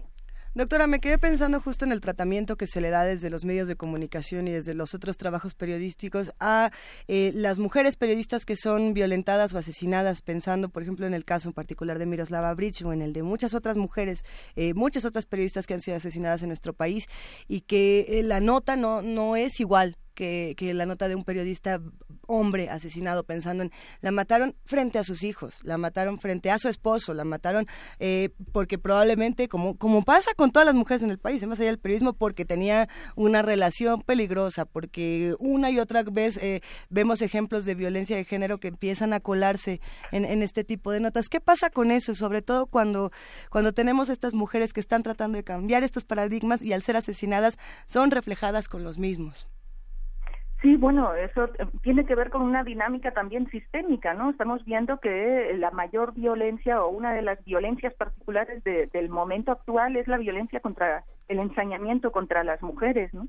En ese caso, eh, la ola eh, de movimientos y feministas que está ocurriendo en el, en el, país dan también una explicación de por qué este ensañamiento es en el momento en que las mujeres cobran mayor voz cuando también se las acusa eh, y se las criminaliza y ocurren los feminicidios, ocurren desapariciones también contra el cuerpo de las mujeres. A mí me parece que no se puede ver una cosa desligada de otra, ¿no? Estamos ante una violencia de, un Estado patriarcal y de, y de un de unas condiciones de guerra, ¿no? De guerra económica, de guerra de, por un, valor eh, que, que es el del narco, que es simplemente el valor del dinero, ¿no? Que atenta contra la vida. Y las portadoras y las defensoras de la vida en muchos casos pues son las mujeres y, se ven atrapadas en esa dinámica porque son además ahora las que las que luchan las que también están ahí eh, diciendo haciendo la diferencia no y son tratadas y, criminalizadas y, denigradas de la peor manera. Pero bueno también en, en función de la potencia del movimiento feminista y de esta ola de, de de movilizaciones es la respuesta violenta. ¿no? Entonces es una, una, una tragedia que nos, lleva, nos debería llevar a considerar qué está pasando en el país y cuáles son estas condiciones de impunidad que, que, que, que, facilitan ¿no? esta, esta violencia y las diferentes maneras en las que se ejerce esta violencia. Hay quien nos eh, menciona en Twitter también eh, las condiciones de, de, trabajo muy precarias, porque bueno, independientemente puede uno estar, estar seguro, entre comillas, tan seguro como puede uno estar en este país, pero...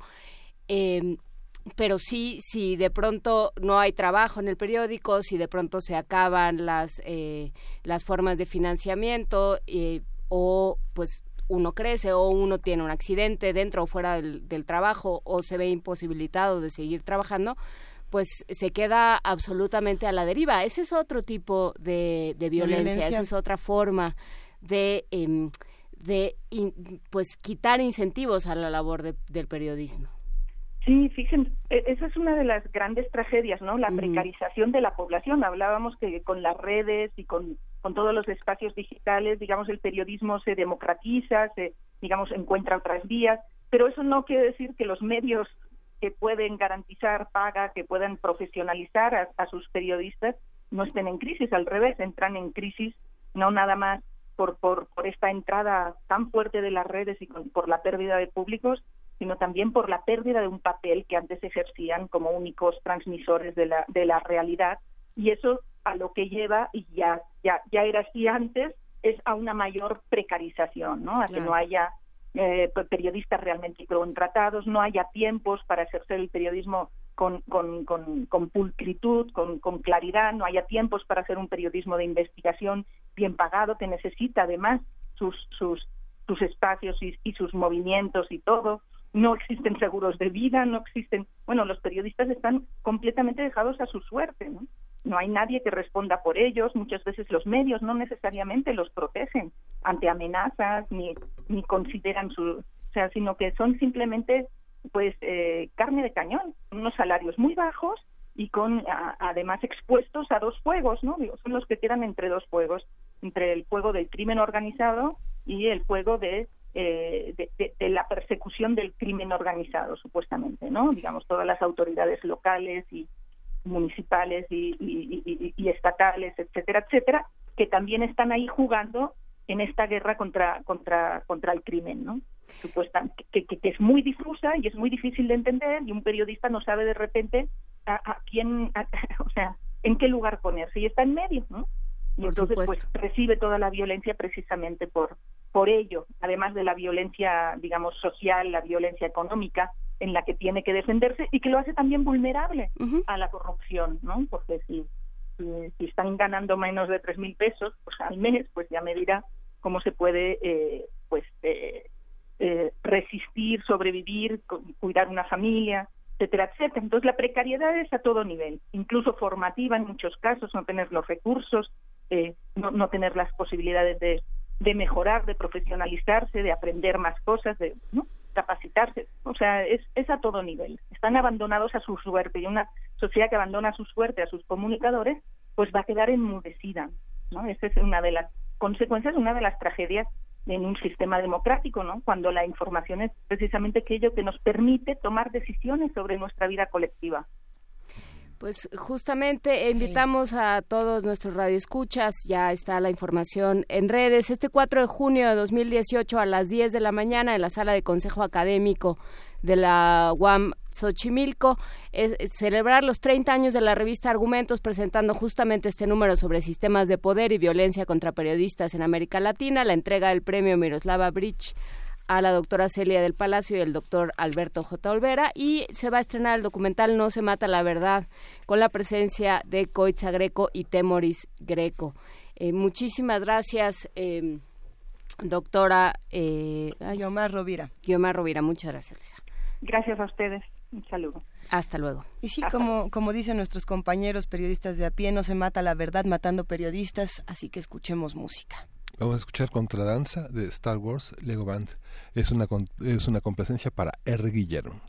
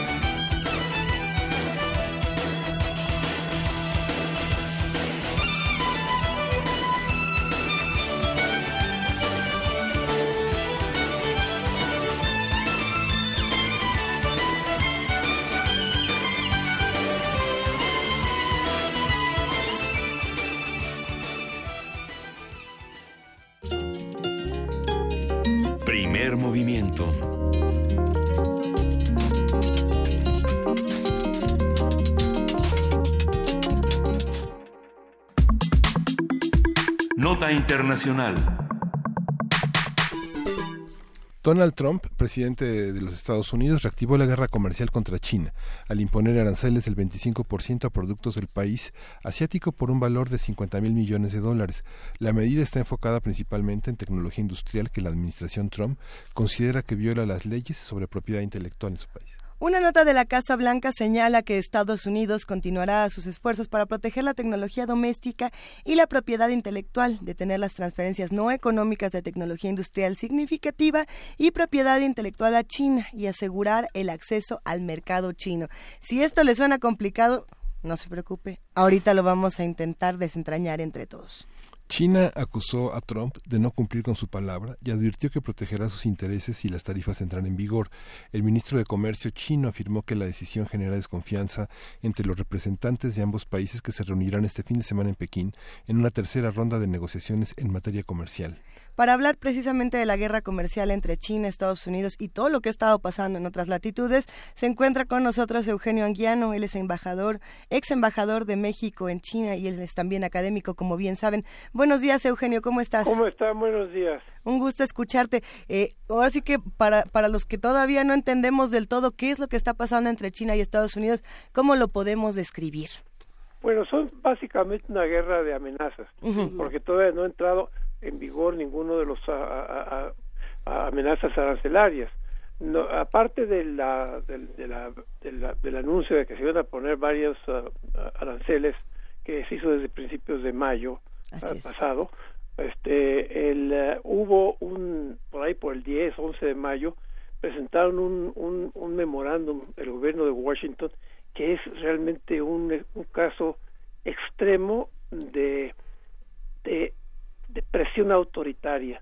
Este, incluso en el Financial Times, un, columnista que es Martin Wolf, hace una, un, recuento de cómo es posible que un país como Estados Unidos le presente a uno a otro como China este memorándum donde le exige que le va a poner varias cosas y que China no puede responder porque entonces se van a meter en un gran problema. Esa, esas amenazas se diluyeron hacia, hacia la segunda mitad de mayo cuando los chinos mandaron a Washington a Liu He. Liu He es un hombre muy cercano a Xi Jinping, un, un académico economista de, que, siempre tuvo muy bajo perfil hasta ahora que llega Xi Jinping al poder y que es, lo nombraron hace, en marzo pasado, lo nombraron uno de los cuatro viceprimeros ministros de China encargado de temas económicos. Este hombre estudió, hizo estudios en, Harvard, entre otros lugares, en la, en la Kennedy School. Este, es un tipo que habla muy bien inglés y es un tipo atípico en términos de que es nombre atípico en, en, en, con el resto en relación al resto del liderazgo chino, porque es de los que no se pinta el pelo como todos los demás. Entonces es un hombre que se le ve la edad, y, pero es un hombre muy importante. Bueno, él fue a Washington y, aparentemente bajaron los, los temas, incluso uno que es es un es un escándalo que lo, eh, lo ha llevado a la prensa es el caso de la empresa de la poderosa corporación de electrónica china que se llama ZTE Xin, que quiere decir este, China brillante, pero en inglés, en el mundo se conoce, se conoce simplemente como la corporación ZTE, que tiene su sede en una de las en, en, en, este en Shenzhen, una de las cuatro zonas eh, económicas especiales de China, ¿no? Esta poderosísima empresa, esa sí le, esa sí le pusieron rápidamente este eh, castigos no arancelarios sino con eh, eh, prohibición de ventas de insumos porque esta empresa no produce muchos de los materiales para hacer teléfonos eh, celulares modernos baratos. Entonces ella sigue usando, esa empresa sigue usando insumos de tecnología estadounidense. Entonces primero le pusieron una, ah, porque esta empresa vende en todo el mundo, es una, es una corporación, digamos, transnacional y ella e, esta empresa vende en todo el mundo entre otros países le ha vendido a Irán y le ha vendido a Corea del Norte que son países que a, que Estados Unidos les ha impuesto eh, este medidas económicas excluyentes.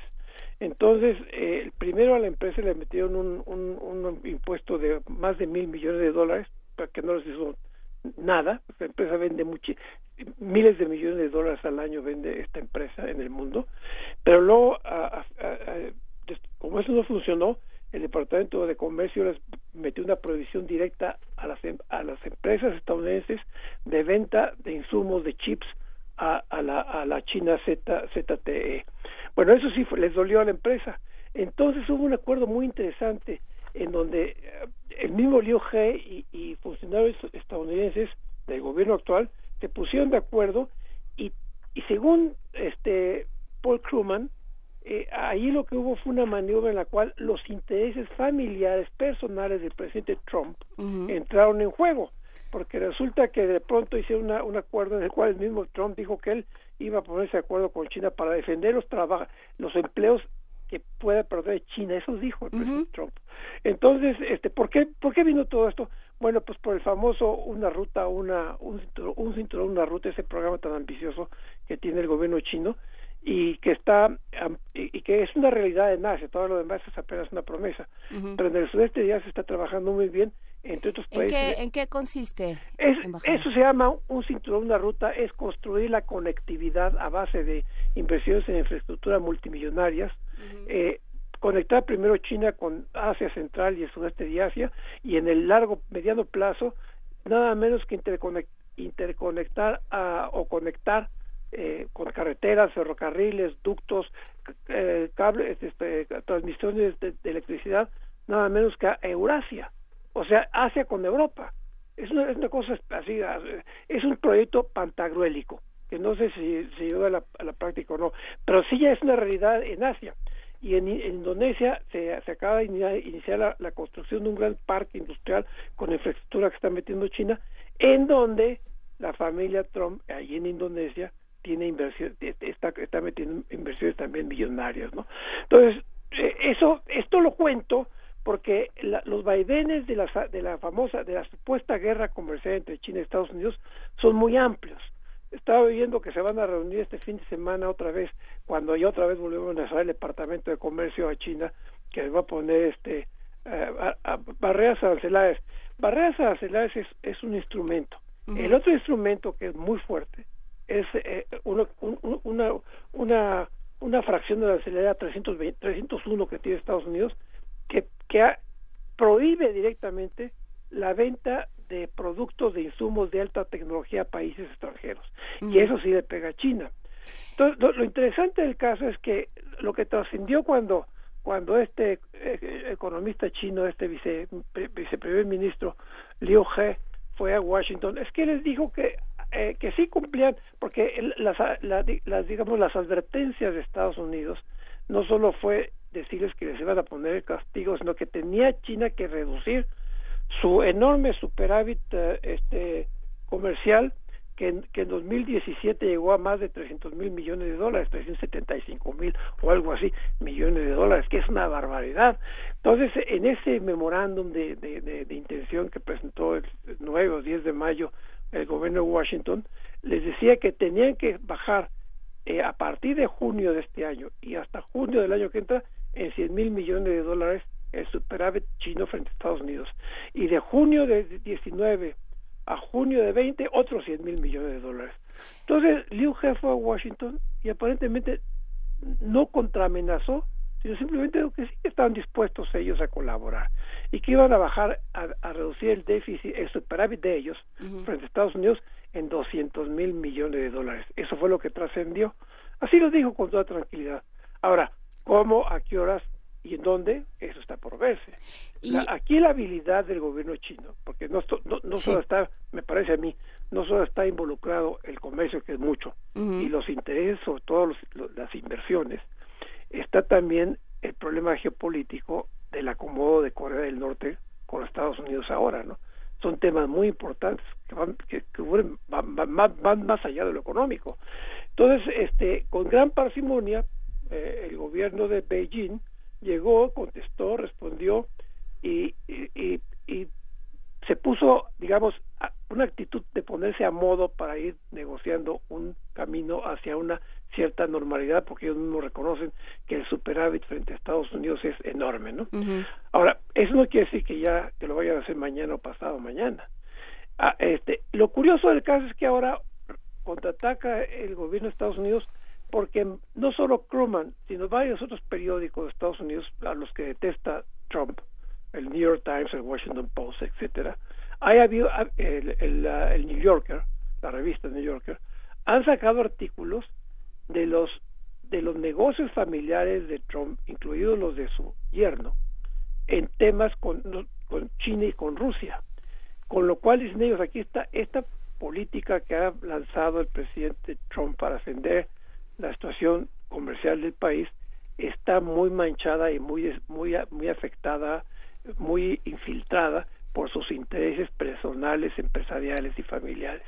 Entonces yo creo que también parte de esa nueva amenaza de verbal se, se reactiva contra China, se reactiva porque el mismo Trump tiene que curarse en salud, tiene que volver a, a, a blandir el, mazo, ¿no?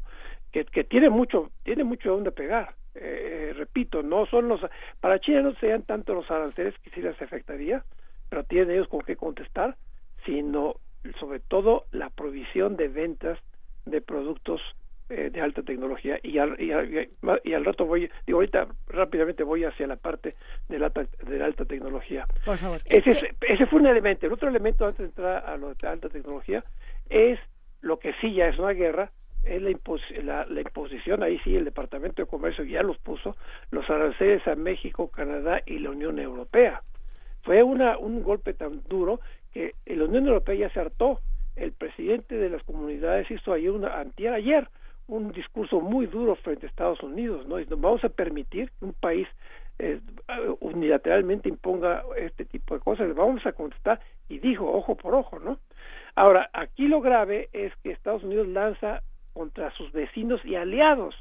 No puede haber un gobierno más subordinado a, Estados Unidos que México. No puede haber un gobierno más cercano eh, en términos eh, este, conceptuales, incluso hasta yo diría hasta si se puede decir, ideológicos que Canadá. No puede haber un aliado formal más cercano a Estados Unidos como la OTAN, la Unión Europea, y los golpea directamente. Entonces tiene que extender. ¿Y, y, con China qué? Ah, no, por eso suben también el tono. Bueno, las, las, la alta tecnología. Es evidente que China desde hace muchos años ha estado copiando, comprando y cuando se puede robándose eh, este, este elementos de alta tecnología lo puede hacer por varias razones, pero una de ellas que muchos muchos la pierden de vista es que China lleva años invirtiendo en investigación y desarrollo una gran cantidad de sus recursos nacionales. Ya en cualquier cifra que se dé, por ejemplo, el número de revistas de, artículos de, de ciencia y tecnología de alto nivel en el mundo, ya son los chinos que dominan, los escritores chinos.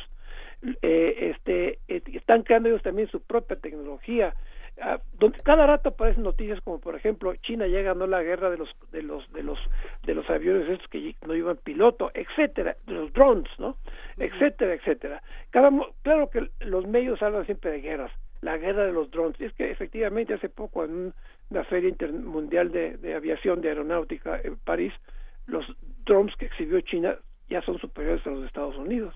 Ahora con todos esos elementos que tiene China eh, de conocimientos de científicos y con un Estado que dirige desde el centro todos los esfuerzos, ese es el dirigismo chino estatal, pues evidentemente la capacidad de maniobra para comprar o robar patentes o conocimientos, más que patentes no, eso no se las roban, conocimientos, know-how de lo que están, o, o, simplemente los importan los insumos y los van copiando, pues es enorme, no hay manera de que lo limiten. Por eso ahí, hay... Ahí hay un punto en el que me gustaría eh, que, que, al que me gustaría que nos dedicáramos, embajador, porque eh, justamente por lo que toca a la vida académica, o sea, China desde hace ya muchos años ha estado enviando a sus a sus jóvenes mejor preparados a las universidades, justamente eh, tocaba daba el ejemplo de He que está que está que estuvo en Harvard y si uno se asoma a las universidades estadounidenses, están llenas de jóvenes chinos. Entonces, ahí hay una parte que de la que también se ha ocupado eh, este pleito con el gobierno estadounidense y que es muy importante. ¿Qué va a pasar? ¿Se van a vaciar las universidades estadounidenses o cómo va a responder China a eso y cómo lo va a manejar Estados Unidos? Nada tiene que hacer, pues, seguir como está trabajando. Esto de que eso lleve a, a una guerra, pues es muy, muy porque el movimiento de cerebros es eh, ahí sí no hay manera que lo obstaculicen, ni le conviene a Estados Unidos. hace una semana, dos semanas, el uh, The Economist, revista muy conservadora pero muy seria, ha sacado un, un focus, un, una, una, un, un, varias páginas de análisis sobre China en el mundo, ya se traduciría esta serie de artículos, que es espectacular.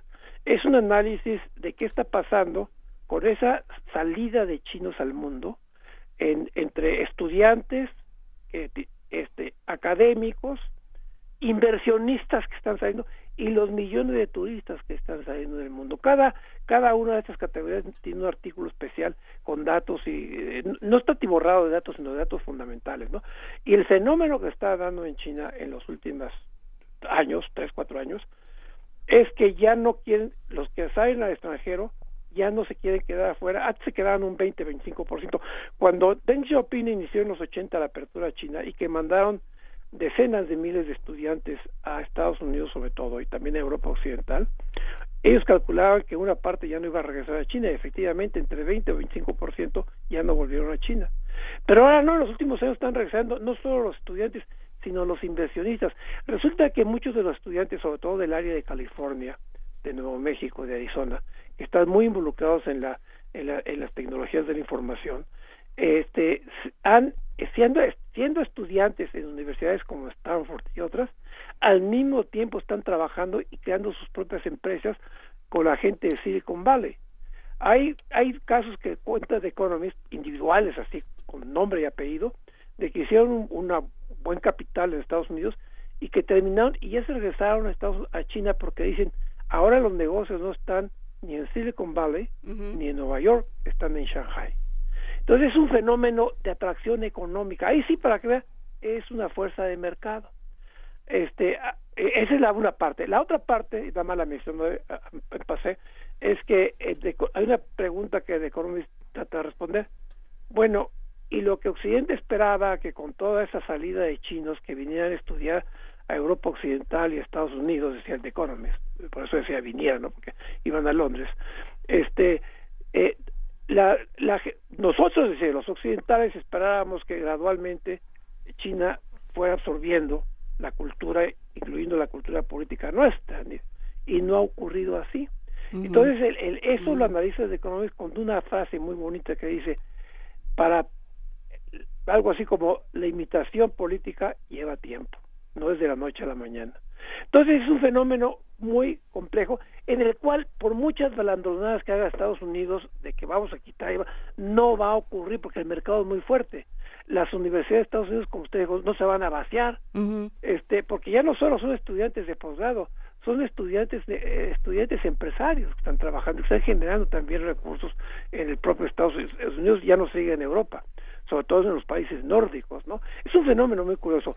La parte más de ese gran fenómeno, la parte más definitoria en términos de conflicto económico es pues el que se eh, eh, evitar que se pirateen los sistemas, que se copien eh, productos o que abiertamente se roben tecnología, sobre todo en lo que se llama la, la cibernética, no la parte de la, la, la, guerra espacial, que es la parte muy importante en los ejércitos en los ejércitos modernos, ¿no?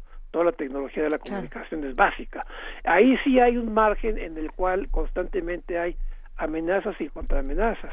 Ahí sí Estados Unidos, como este caso muy concreto de, de la empresa, de la supercorporación china, este, de la ZZTE, esa es una realidad.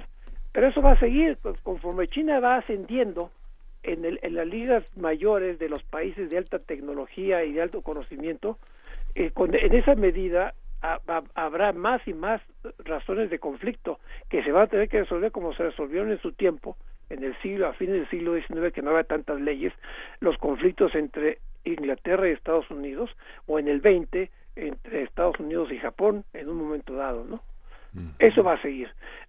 Y, digamos la parte lo que a mí sí me preocupa es que con estas decisiones políticas del gobierno de Estados Unidos que aparentemente no responden a una tendencia, porque si uno dijera, bueno, es que la tendencia del presidente Trump es defender, como dijo, la, las empresas de Estados Unidos y el y la, el interés nacional, porque es un déficit frente al mundo muy grande y porque los aliados no pagan sus cuotas, entonces digamos hay una cierta hay cierta digamos certeza de hacia dónde se va a mover, pero no, no la hay porque eh, involucra la línea que se debe hacer de, de Estado con sus intereses personales, pero intereses elementales. El, problema con, con, con Qatar, cuando Estados Unidos le quitó a Qatar el apoyo y Arabia Saudita incluso amenazó con invadir a Qatar, no era simplemente porque una empresa qatarí no quiso invertir 500 millones de dólares, que es una bicoca para los, asuntos que se manejan, en, en, la ciudad de Manhattan, en una empresa que era de los del papá del, del, del, consuelo de, Trump o sea, del, del padre del ¿El que estuvo en la cárcel? Del que estuvo en la cárcel hace muchos años. Pero e, él, tenía una empresa y ahí necesitaba capital y los catalanes iban a invertir 500 millones de dólares para bienes raíces, ni siquiera estamos hablando de empresas. Entonces, él, eh, no tuvo el menor empacho el jefe del, Ejecutivo de Estados Unidos de mover la fuerza de Estados Unidos, de, de su gobierno, para, para, la, para afectar y lastimar al, al Estado catarí, cuyos intereses no habían coincidido no con los intereses de la nación estadounidense, sino con los intereses de la familia Trump. Eso, esto se, se, hizo claro. Hubo una crisis ahí muy fuerte que Arabia Saudita amenazó con invadir Qatar, porque Qatar no aceptaba una serie de condiciones de los de los de los saudíes y en el trasfondo por el cual Estados Unidos apoyó a, Arabia Saudita era para obligar a los catalanes a que invirtieran ese dinero en bienes raíces del padre del yerno del presidente. Digo, eh, eh, eh, ha llegado a niveles tan pedestres que no sé cómo un país que supone que está tan avanzado en política ha podido aguantar y resistir, resistir este tipo de escándalos. Claro, pues muchísimas gracias por esta, por este análisis. Como siempre, embajador Anguiano apunta a varios temas distintos. Apunta, por supuesto, a una a un ejecutivo estadounidense donde se mezcla lo público y lo privado como ha sido desde el inicio de la campaña de Donald Trump y que bueno pues está metiendo en problemas al país completo. Será interesante ver cómo reacciona cómo reacciona México y eh, cómo se van acomodando las fuerzas políticas y geopolíticas. Muchísimas gracias. gracias, a ustedes.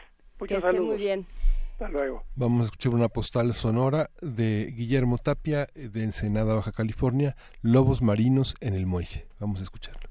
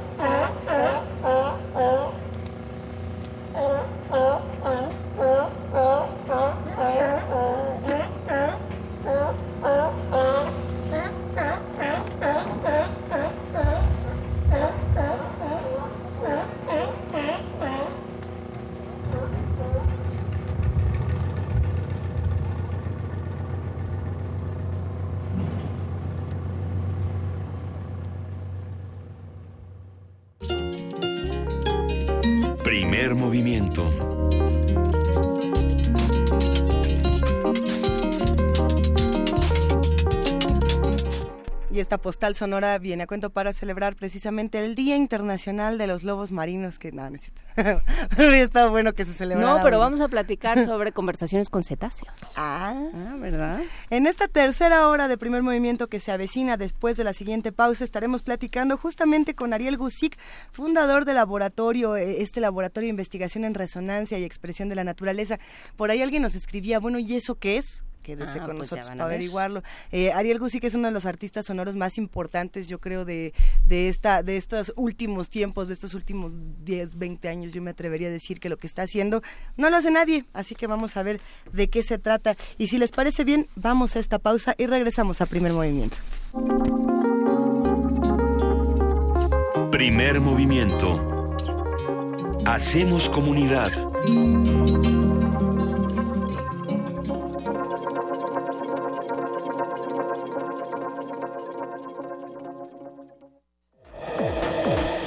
Radio UNAM se suma a las actividades de El Aleph, Festival de Arte y Ciencia, con la obra Sueños bajo la Tierra, el almacén de la memoria.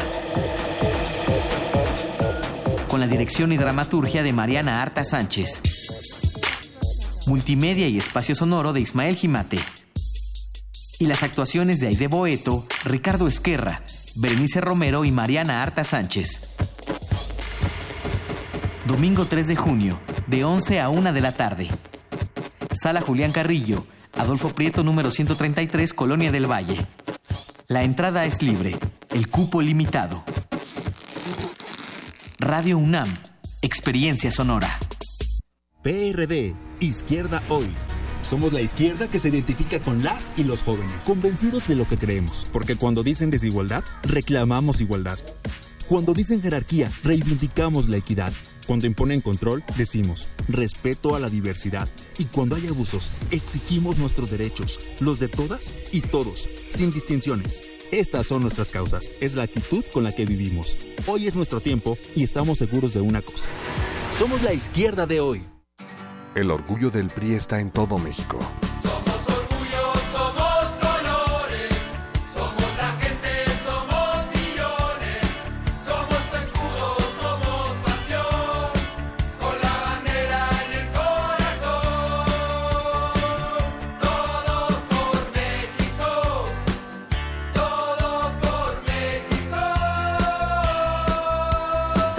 El orgullo del PRI está en su gente. No lo olvides. En México, las elecciones no las hace el gobierno ni los partidos, las hacemos nosotros.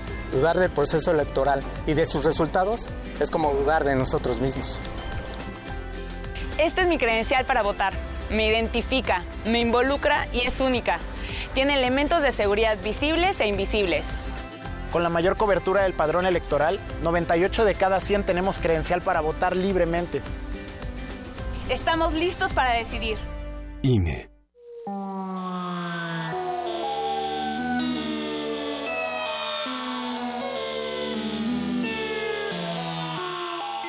Si quieres saber qué es este sonido, no olvides escuchar este domingo a las 2.30 de la tarde Gabinete de Curiosidades.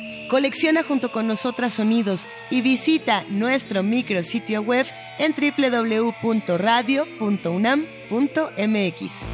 Quédate en el 96.1 de FM, Radio UNAM. Experiencia sonora. Los que recibimos y contamos los votos somos nosotros, tus vecinos. No nos eligen ni el gobierno ni los partidos políticos. Nos eligen a través de dos sorteos, por mes de nacimiento y por apellido. Nosotros, entrenados por el INE, capacitamos a los funcionarios de casilla para recibir, registrar y contar tu voto. Así, tenemos la confianza de que en cada casilla se respete nuestra decisión. Juntos, hacemos lo que nos toca para garantizar unas elecciones libres. INE. Todos los días es lo mismo. Más de una hora para conseguir transporte. Las personas con discapacidad sufrimos doblemente el problema de movilidad que existe en la Ciudad de México. Ellos, como tú y como yo, son ciudadanos. No merecen ser discriminados. Queremos una ciudad de brazos abiertos, no más intolerancia, no más discriminación. Soy Beatriz Pajés, una mexicana más desde el Senado. Protegeré tus derechos. Beatriz Pajés, PRI, también al Senado. Ciudad de México. Te hicimos cinco propuestas. Bancos de alimentos para que no se desperdicie comida. Transformar la basura en electricidad. Primer empleo a jóvenes sin experiencia. Permiso laboral con goce de sueldo para reuniones escolares. Y pena de muerte a secuestradores y asesinos. Somos candidatos del Verde y estas propuestas resuelven problemas reales. Tú puedes ayudar a que se hagan realidad. Queremos seguir cumpliéndote. Vota por los candidatos a diputados y senadores del Partido Verde. Vota Verde. Candidatos a diputados y senadores de la coalición Todos por México. La psicología observa al ser humano, sus escenarios y comprende su diversidad. Adentrémonos en ella. Juntos hagamos conciencia, psicología y sociedad. Un programa de análisis y reflexión con Berenice Camacho y las doctoras en psicología Tania Rocha y Mariana Gutiérrez. Todos los lunes a las 18 horas por el 96.1 de FM y su retransmisión los jueves a las 16 horas por el 860 de AM. Radio UNAM, Experiencia Sonora.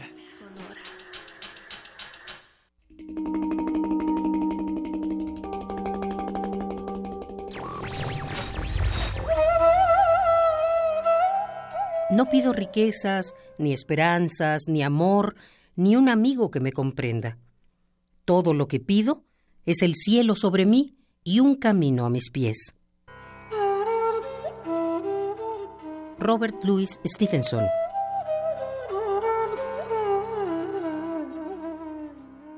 Radio UNAM Primer movimiento. Podcast y transmisión en directo en www.radio.unam.mx.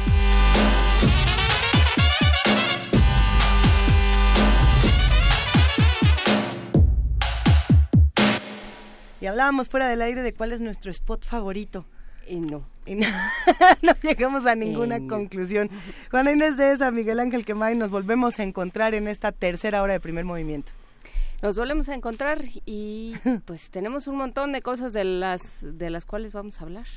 Vamos a estar discutiendo, por supuesto, los temas que ya les habíamos anunciado. Esta investigación en resonancia y expresión de la naturaleza, este laboratorio de investigación que, que está a cargo justamente de Ariel Gusick. Bueno, algunos somos uh, profundos admiradores de este, de este interesante personaje de la, de la experimentación sonora, Miguel Ángel.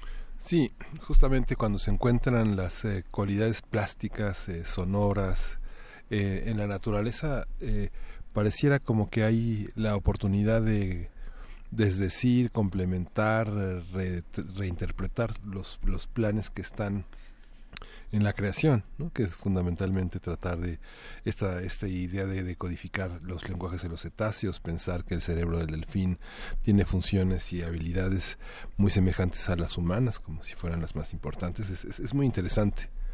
Me gustó eso de como si fueran las más importantes. ¿Dónde nos colocamos y cómo, desde dónde nos comunicamos? Pues será interesante platicarlo, pero antes de eso, Luisa Iglesias. Antes de eso, vámonos a Poesía Necesaria porque sí. tenemos un mensaje importante que darles. Primer movimiento.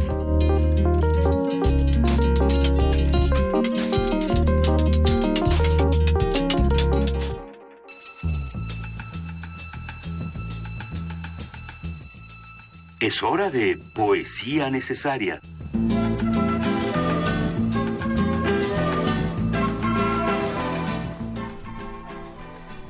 Y ha llegado el momento de poesía necesaria. Sí me tengo que disculpar porque les había prometido la canción de Amanda Palmer. Y nada de nada. No, no, pero... Lo que pasa es que eh, tenemos una efeméride importante. ¿Qué, qué Lo que podríamos hacer sería meterla a la lista de Spotify de todas maneras. Meterla a la lista de Spotify para quienes la quieran eso? escuchar. Sí, yo creo que sí, porque nadie nos está poniendo atención. Yo creo que sí. Si hay radio escuchas por ahí que hacen comunidad con nosotros y dicen, bueno, yo sí la quiero escuchar, eh, pues pídanla y al final a lo mejor nos da tiempo de meterla porque todavía tenemos muchas complacencias sonoras. Eh, entre las complacencias y entre las cosas que nos han cambiado la historia de la vida radiofónica, eh, hoy Rock 101, la estación Rock 101, cumple 34 años. Y, y, es una fiesta importante porque yo creo que somos muchos, muchísimos, los que formamos nuestra identidad gracias a esta estación. Y si no formamos nuestra identidad, por lo menos conocimos mucho de lo que la radio independiente, la radio valiente podía ofrecer. Eh, Luis Gerardo Salas, Lynn Fashstein, Jordi Soler, cuántos personajes no conocimos gracias a Rock 101, eh, cuántas reflexiones distintas, cuánta música que no sonaba en, Dominic Peralta. en nuestro país. Ve, que nos escriban. ¿Por qué no que nos escriban los que hacen comunidad con nosotros? William Yarmes estaba en Rock 101. ¿Estaba en Rock 101? Claro, y, sí, uh -huh. ahí, ahí estaba. William ¿A quiénes recuerdan? ¿Qué secciones recuerdan? ¿Qué anécdotas recuerdan de Rock 101? Yo, por supuesto, crecí con ella gracias a mis papás que me la ponían desde muy chamaca. Así de, órale, cultívese con Rock 101, eh, busquemos estas, estas sonoridades valientes y otra de las grandes características de esta estación es que si bien eh, su frecuencia, digamos, se fue o se quedaron sin este espacio, no les importó y continuaron desde internet. Eso es una experiencia verdaderamente valiente para los que se atreven a hacer radio y dicen, pues por el medio que sea. No son los únicos que le entran a hacer radio por internet, no es podcast, es, eh, es completamente en vivo. Y pues se agradecen estos esfuerzos y se admiran muchísimo. Por lo mismo le dedicaremos a Rock 101 y a sus 34 años un poema del, del poeta canadiense Daniel Jones que se llama justamente Los valientes nunca escriben poesía y vendrá acompañado de uno de los himnos de Rock 101. Yo creo que, bueno, no, sé si es mi favorito, pero sí es uno de los grandes himnos de, de esta estación llamado Love Removal Machine de The Cult. Los valientes nunca escriben poesía. Los valientes toman un tranvía a sus trabajos temprano en la mañana, tienen accidentes de tránsito, roban bancos. Los valientes tienen hijos, relaciones, hipotecas. Los valientes nunca escriben estas cosas en sus cuadernos. Los valientes mueren y quedan muertos. Hay que tener cojones para ver televisión, arreglarse el cabello, hacer una barbacoa. Hay que tener cojones para volarse la fábrica de bombas de Canadá y declararse culpable arriesgando 25 años. Joseph Brodsky estuvo en el exilio por su poesía y ahora él vive en la tierra de los valientes. Ahí a la gente le gusta su poesía, pero los valientes no la leen y en Moscú hay gente haciendo cola en las calles para comprar comida. Hay que tener cojones para conocer algo de felicidad y no, es, no escribir un poema al respecto. Y solo en mi habitación clamo ahora a alguien, a quien sea. Deme a alguien la fortaleza para ser y no cuestionar el ser. Alguien deme la fortaleza para no asomarme a los cafés y a las bibliotecas. Deme alguien la fortaleza para no enviar solicitudes al Consejo Canadiense para las Artes. Alguien deme la fortaleza para no escribir poesía. Pero nada, nadie. Las calles no han reventado, los tranvías pasan, el reloj se ha movido otra pulgada. Ernesto Cardenal no escribirá poemas mientras los Estados Unidos hagan guerra en su país. Esto lo leo en la revista Playboy. Al rato miro la imagen de una mujer desnuda, sus piernas abiertas sobre el desplegable y comprendo, mientras corre el semen por mi mano, que ella nunca escribiría poesía. Es primavera en Toronto. Estoy enamorado.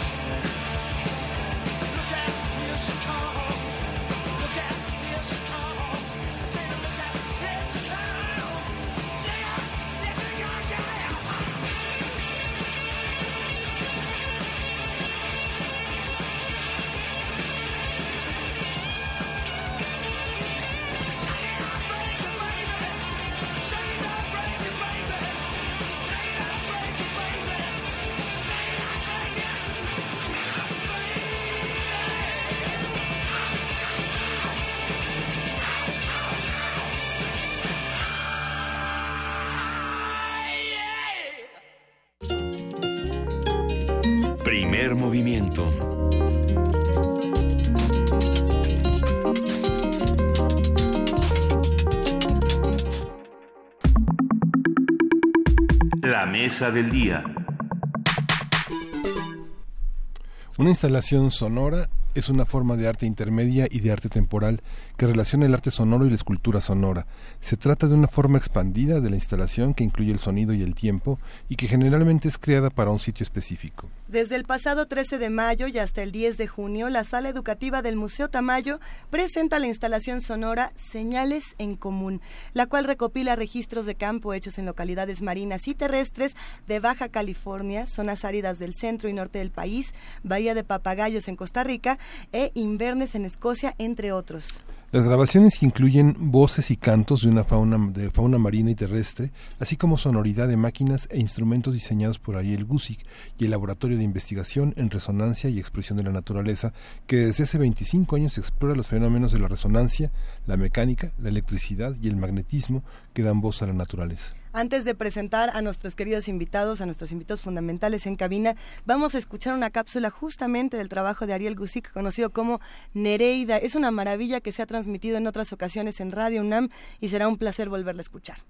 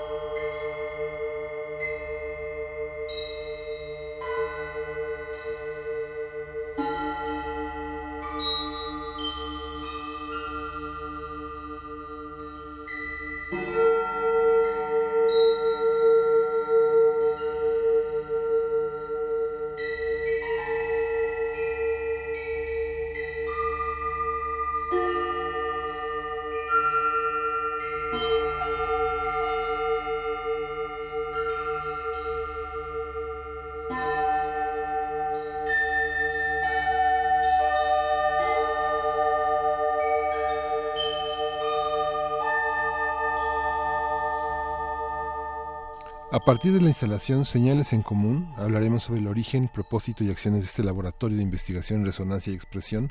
Y está con nosotros Ariel Guzzi, que él es fundador de este laboratorio, es inventor de lenguajes, máquinas, instrumentos, y, su, y su principal aspiración es la de encontrar alguna forma de comunicación con cetáceos y otros seres que habitan el mar. Bienvenido, Ariel.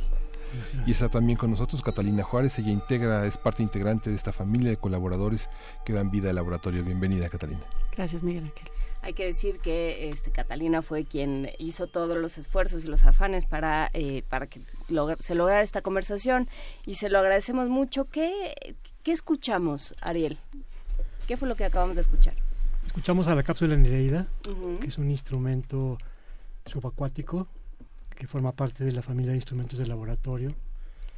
El laboratorio hace instrumentos que tienen ciertas características que como sumadas, así como las matruscas rusas que tienen una adentro de otra.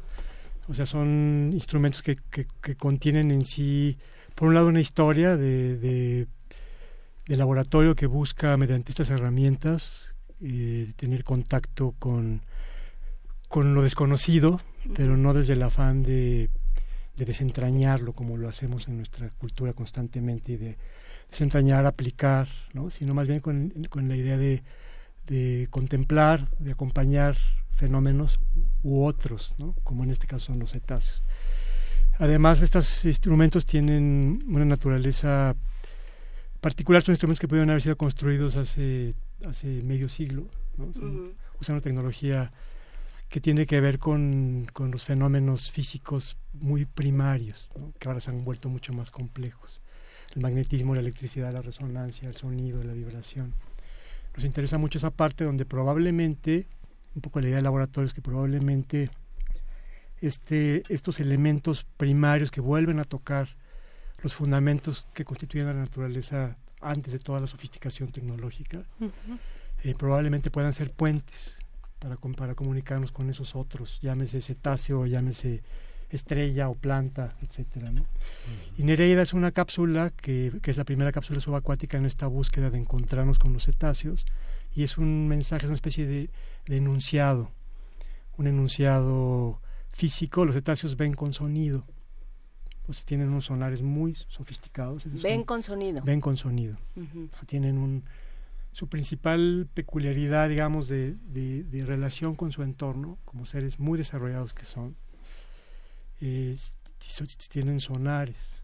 Entonces ellos se expresan con sonido, ven con sonido, y muy probablemente, o al menos en nuestro imaginario, la cápsula Nereida es un objeto que pudiera resultar bello o misterioso ante, los, ante la mirada sonar de los cetáceos, cosa que ha ocurrido en nuestras experiencias. ¿no? Está construida por cuarzo, entonces tiene un brillo, uh -huh. Tiene cuerdas que resuenan, entonces tiene in, implícito un, un, un, eco que representaría un espacio y una armonía implícita en las cuerdas que podría representar una especie de orden armónico que para un ser que mira con sonido pudiera llegar a ser belleza. ¿no? Catalina, ¿cómo te incorporaste tú a este proyecto? ¿Qué es el eh, laboratorio y cómo, cómo trabajan desde él, Catalina Juárez? Muchas gracias. Mira, pues en realidad somos un grupo de amigos, un colectivo uh -huh. que está compartiendo un imaginario. Tenemos más de 20 años trabajando juntos. Es un espacio autónomo, independiente, es una asociación civil. O sea, así como estamos trabajando en un proyecto que está vinculado más con una cuestión casi, casi como de la búsqueda de concretar algunos sueños. Es también un espacio que tiene una existencia jurídica, que firma contratos, que hace un poco como el aterrizaje, el laboratorio, de este, de este sueño y de, estas, de estos imaginarios colectivos que compartimos con Ariel, con, y, bueno, tenemos más de 20 años trabajando juntos. Eh, son muchos talentos eh, que desde el mundo del sonido, del arte, de la ciencia, del diseño industrial, del desarrollo de, de pues como más bien de la incorporación a una tecnología que no tiene nada que ver con el mundo digital, ¿no? Trabajamos juntos y tratamos de concretar estos proyectos. Para nosotros son como aventuras. Uh -huh que te puedo decir que para mí es una especie de privilegio maravilloso contar con estos juguetes de mi mejor amigo y poder jugar con ellos y concretar cosas tan especiales como la Nereida, por ejemplo, ¿no? Uh -huh. ¿Son instrumentos eh, físicos? Son instrumentos físicos. Y están inspirados y sostenidos en una tradición, digamos, del sonido que se ha explorado ya, no sé, de, desde la antigüedad, la flauta, este, todas las maderas, los metales que conocemos? ¿Cómo, cómo sí, funciona? Sí, o sea, sí, como les decía, exploran eh, la sonoridad de los instrumentos desde la parte más física. Son instrumentos acústicos. Nereida, por ejemplo, o Loturian, el otro instrumento que submarino que hemos construido, son instrumentos de cuerdas.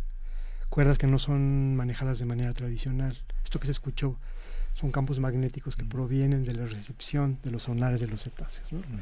Entonces, este, tienen que ver con, sí tienen que ver con la música en su esencia, hay una cosa de laudería, de física, teoría electromagnética, pero sí son instrumentos y máquinas físicos. Están pulsados de otra manera. De uh -huh. otra manera, sí.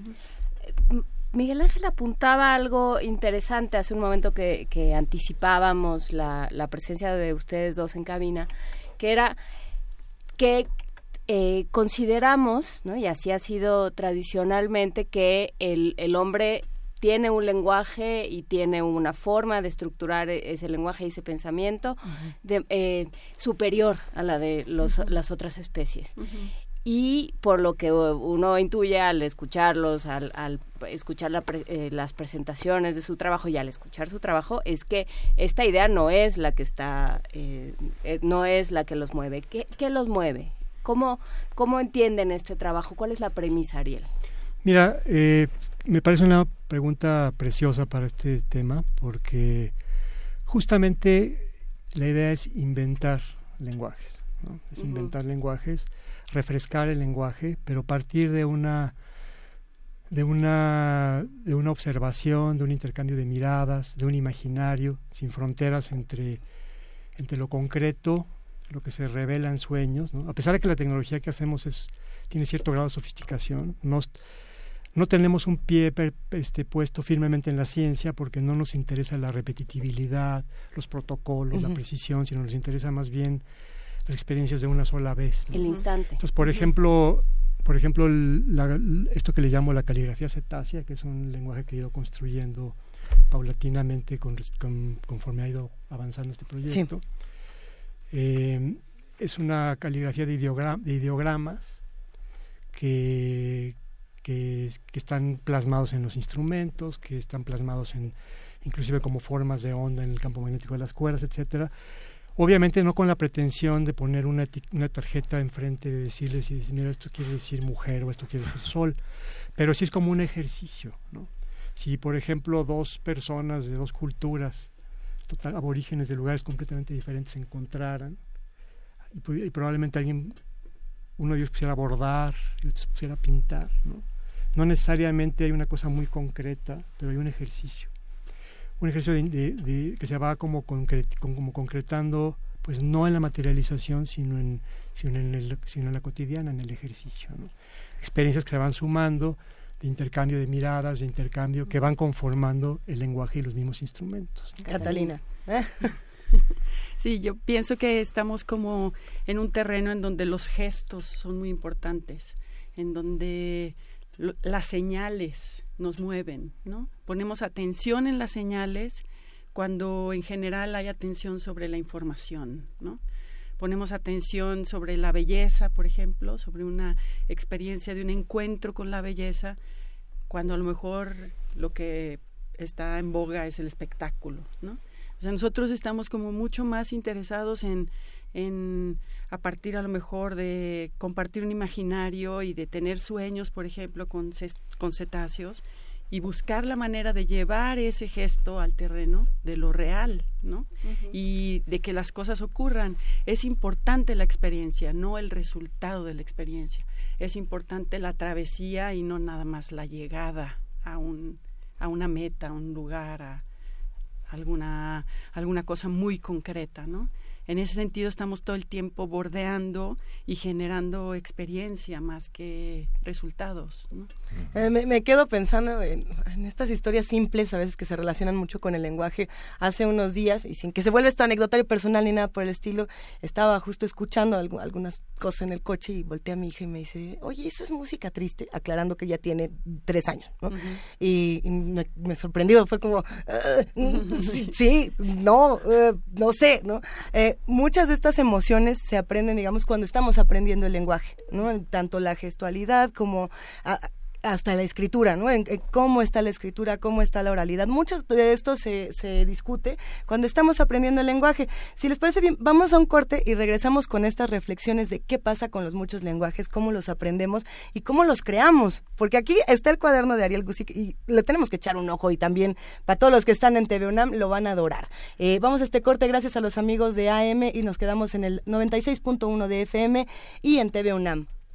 Vamos a escuchar cetáceos.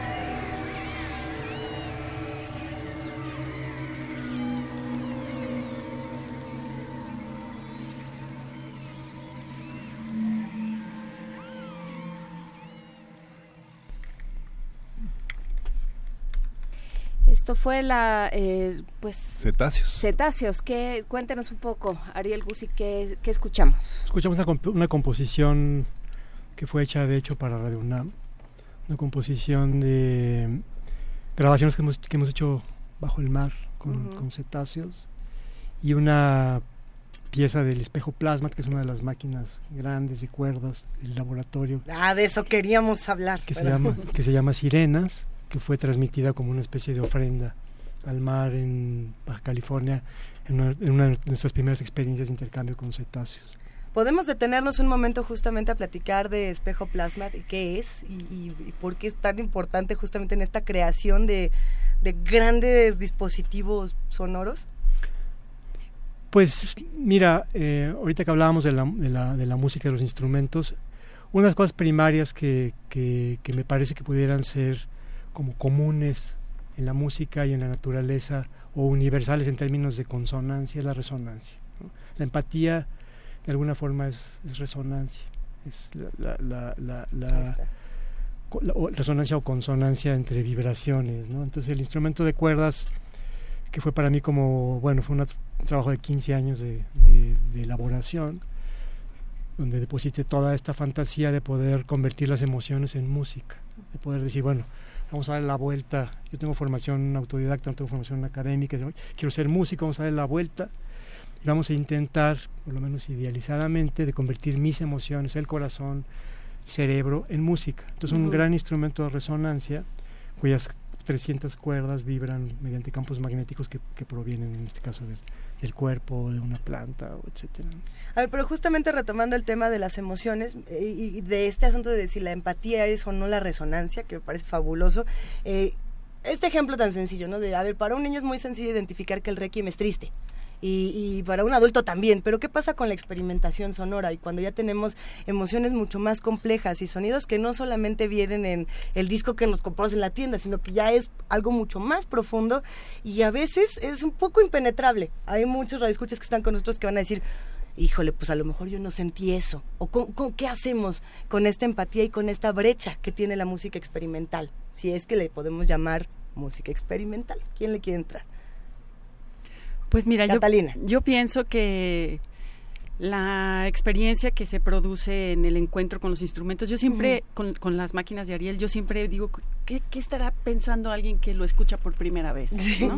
¿Qué, le pasará por la cabeza? Me da muchísima curiosidad siempre eso, porque, porque creo que finalmente es una apuesta subjetiva, a, a generar una experiencia subjetiva y por ejemplo, tenemos un proyecto que se llama Concierto para Plantas. Es una máquina que se llama el laúd, Plasma Laúd, que a través de electrodos capta las señales vitales de las plantas. Hacemos una instalación en donde hay una planta ejecutora y un público de plantas, ¿no? Que está escuchando. Y nosotros como seres humanos somos testigos de esa experiencia. Esa es la apuesta que nosotros hacemos cuando hacemos esa instalación y hemos recibido muchos muchos como mensajes al respecto de la gente que lo visita y una de las cosas que nos dicen constantemente es no puedo volver a ver una planta de la misma manera después de haber escuchado esta instalación. Y para mí esa es una experiencia subjetiva, ¿no? Quién sabe qué le produce a la gente, pero por lo menos está eso ahí. Es que es una es un presupuesto, digamos, es una premisa muy transgresora, ¿no? O sea, eh, digamos, tradicionalmente en la manera clásica eh, se ha estudiado a los a los animales y el lugar de de los animales humanos con respecto a los animales no humanos, pero eh, tradicionalmente estamos acostumbrados a que el hombre, además así en esos términos, el hombre es el rey de la creación y que todos los seres está en el Antiguo Testamento y está en todos lados, eh, los seres que pueblan este mundo están ahí por, porque Dios quiso dárselos a los hombres. y, y entonces ahí hay un, o sea, nos ha costado mucho trabajo como especie y ha sido un trabajo de los últimos años, Si uno piensa en los delfinarios, en, en, el, en el lugar que ocupaban las ballenas, los delfines en nuestro imaginario, el lugar que ocupaban en la cultura, en la, en la sociedad, era enormemente eh, irrespetuoso, cargada de una falta de empatía absoluta, ¿no? ¿Cuál empatía? Está ahí para que yo me entretenga. Siguen habiendo delfinarios. Por supuesto que sigue habiendo delfinarios y por supuesto que sigue habiendo este experimentos donde tocan un, un este un silbato y el delfín hace tal o cual cosa, ¿no?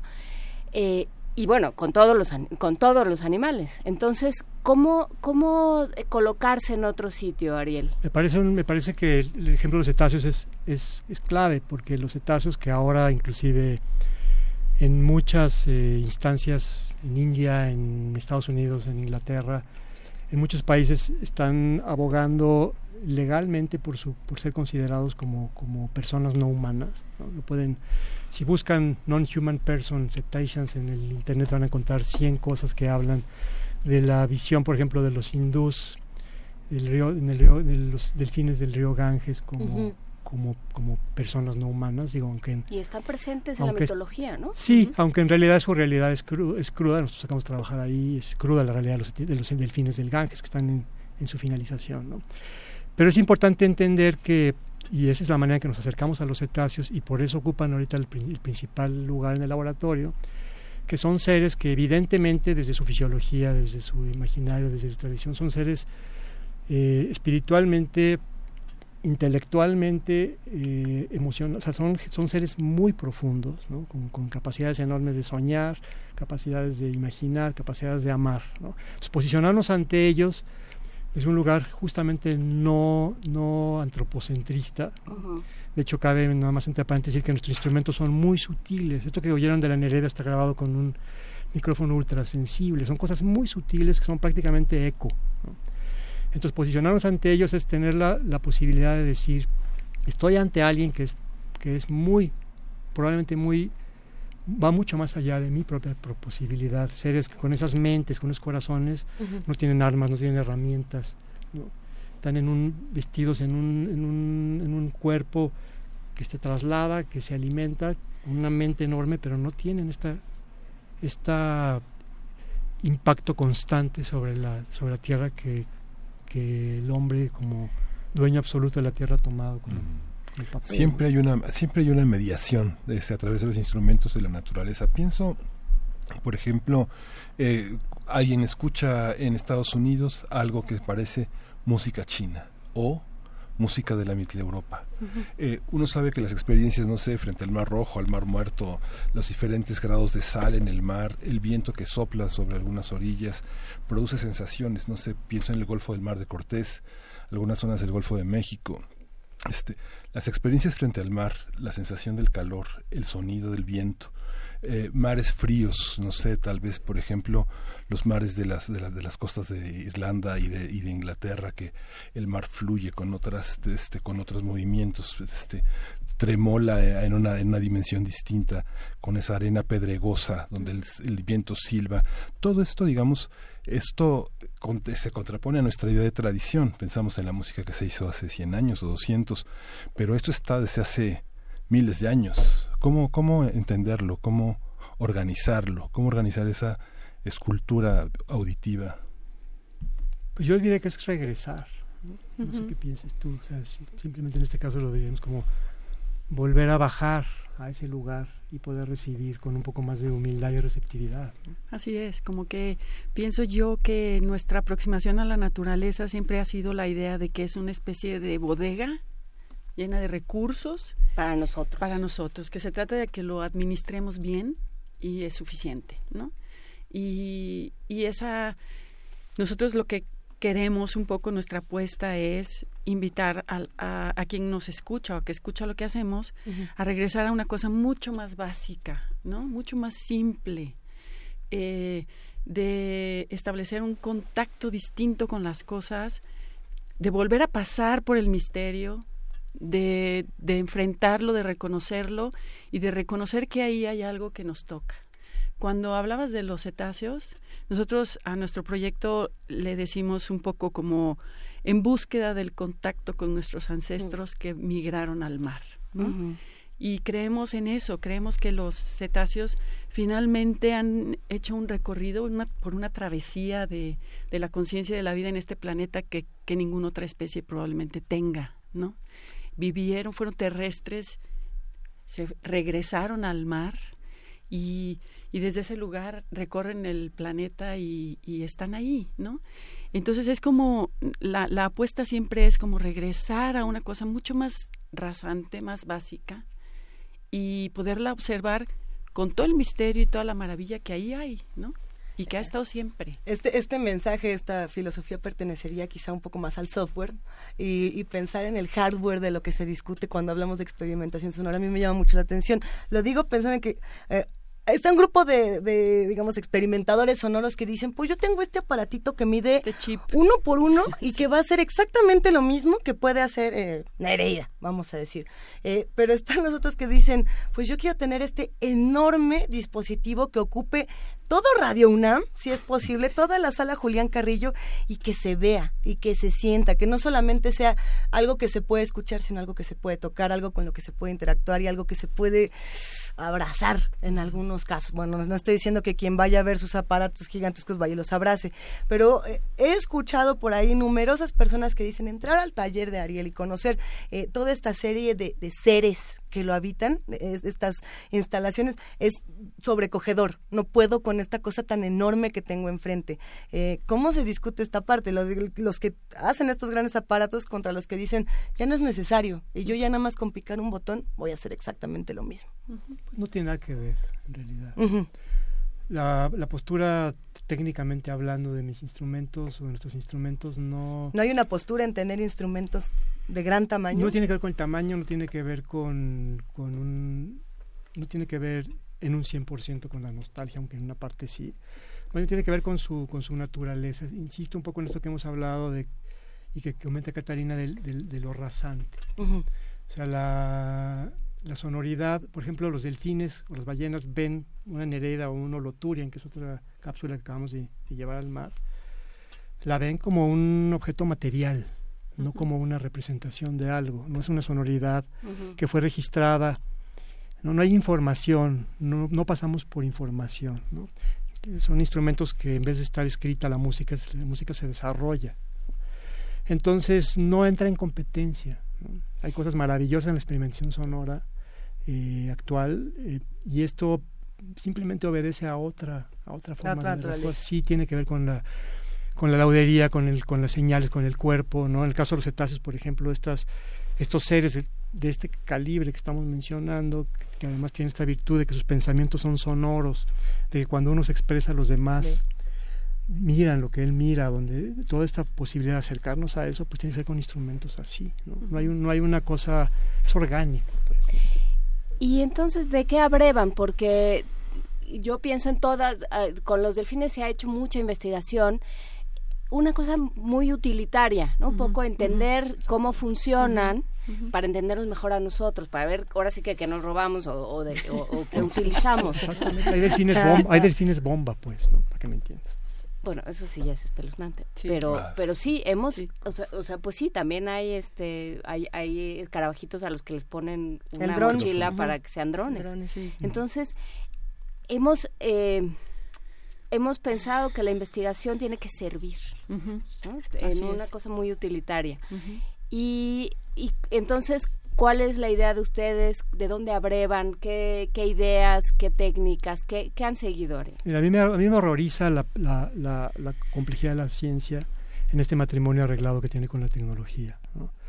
que finalmente es una forma, digo matrimonio arreglado porque de alguna manera económicamente hace factible una cosa a la otra, nos hemos ido demasiado lejos en ese antropocentrismo del que estamos hablando uh -huh. y, y, creo que, que, estamos un poco abatidos yo creo que es algo que ustedes tocan mucho en esta mesa en muchas formas estamos muy abatidos por la por la normalización de ciertas cosas ¿no? los estados se suicidan masivamente -huh.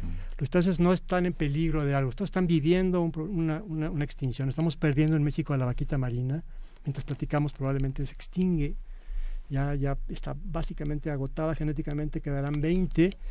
Perder un mamífero marino en el mundo es perder un pedazo del mundo.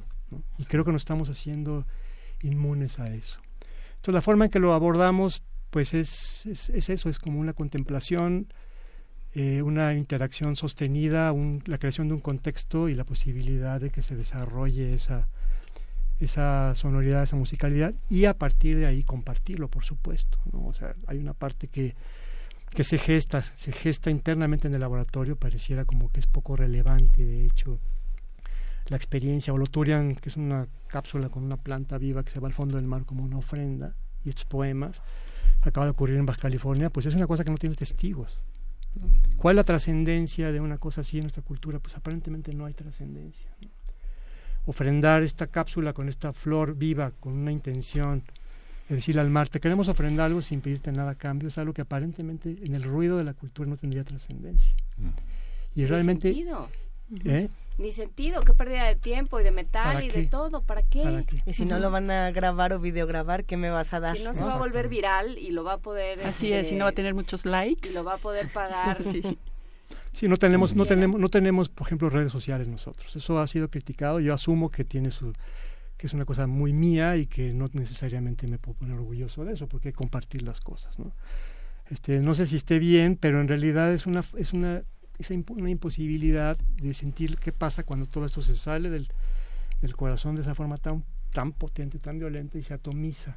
Se convierte en miles de imágenes, en miles de palomitas que ponen en un de aceptación binaria de sí o no, etcétera. Entonces creo que en ese ruido nos estamos, estamos fundiendo y, y un poco esta apuesta muy en la intimidad, como dice Catalina, somos amigos, somos un grupo este pues relativamente hermético, con salidas al mundo exterior, pero en realidad pues eso ocurre como un remanso, como un refugio. Hay, hay muchas eh, muchas eh, manifestaciones de nuestra sensibilidad que están atomizadas porque no hay un conocimiento eh, educado que las organice, por ejemplo, ¿no? Hay una parte en la que tal vez eh, recuerdo un pasaje de Borges en la que ya ciego dice que le han regalado la edición de un libro y que la valora muchísimo porque en su sala se siente acompañado de esa edición, ¿no? Pero también hay una serie de cosas que, este, que tal vez valdría la pena sentirnos acompañados. Hay muchas experiencias en otros órdenes, no sé, tal vez Dinamarca, Francia, este, Finlandia, en la que los débiles visuales, los ciegos, este, auténticamente reconstruyen muchas experiencias ordenadas, clasificatorias, este, muy, muy, este, táctiles de cosas que son solamente audibles o, o, o, de- o del aroma. Hay una manera de que esto se convierta poco a poco en, una, en un proyecto digamos este sin la perversión del educativo educativo en un sentido en el que organiza nuestra experiencia sensorial frente a cosas que estamos acostumbrados solamente a vivir a flashazos a fogonazos. Este el recuerdo de una playa de un, de un, de un viento de una de una brisa etcétera. Pues yo pienso que eh, la posibilidad de sensibilizar, ¿no? Probablemente no es educar, sino sensibilizar, ¿no? Este está todo el tiempo ahí, ¿no? Depende un poco de cómo tú puedas abrirte a la experiencia de encontrar esas cosas.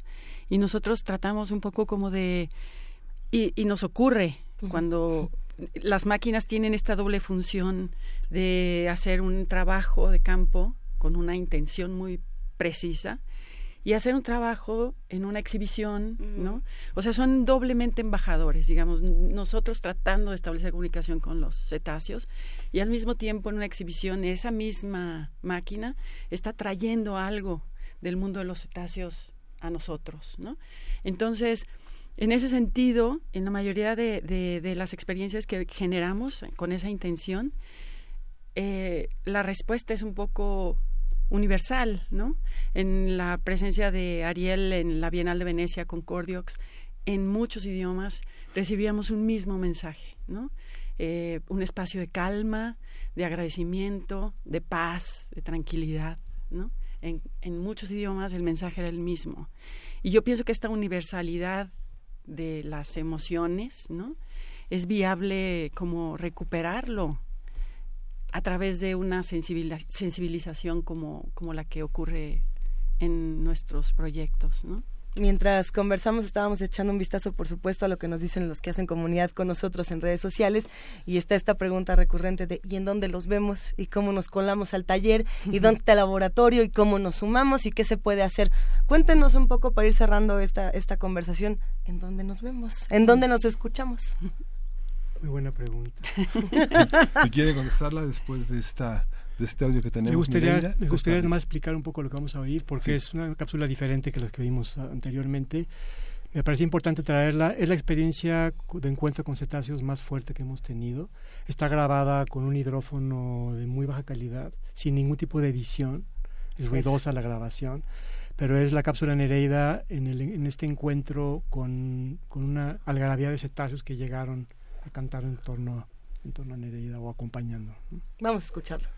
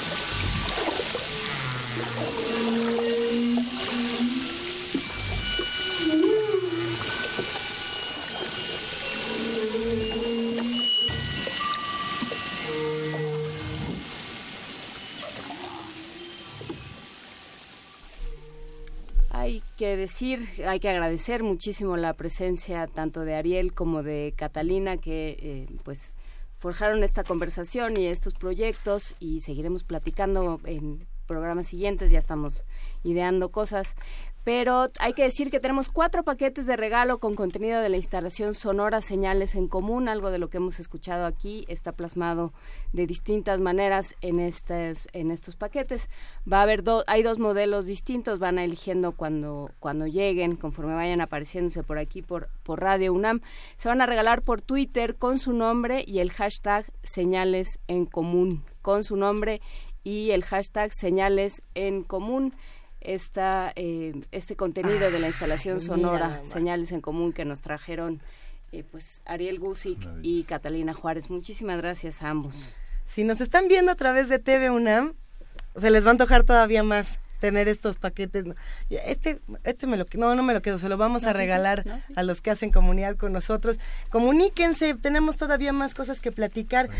Catalina, Ariel, ¿dónde nos vemos? ¿Qué hacemos? ¿Cuánto tiempo nos queda para visitar el trabajo que están haciendo? ¿Va a haber próxima experimentación? ¿Qué nos toca? Cuéntenos. Bueno, sí, en este momento hay eh, esta instalación sonora en la sala educativa del Museo Tamayo. Estará ahí hasta el 10 de junio.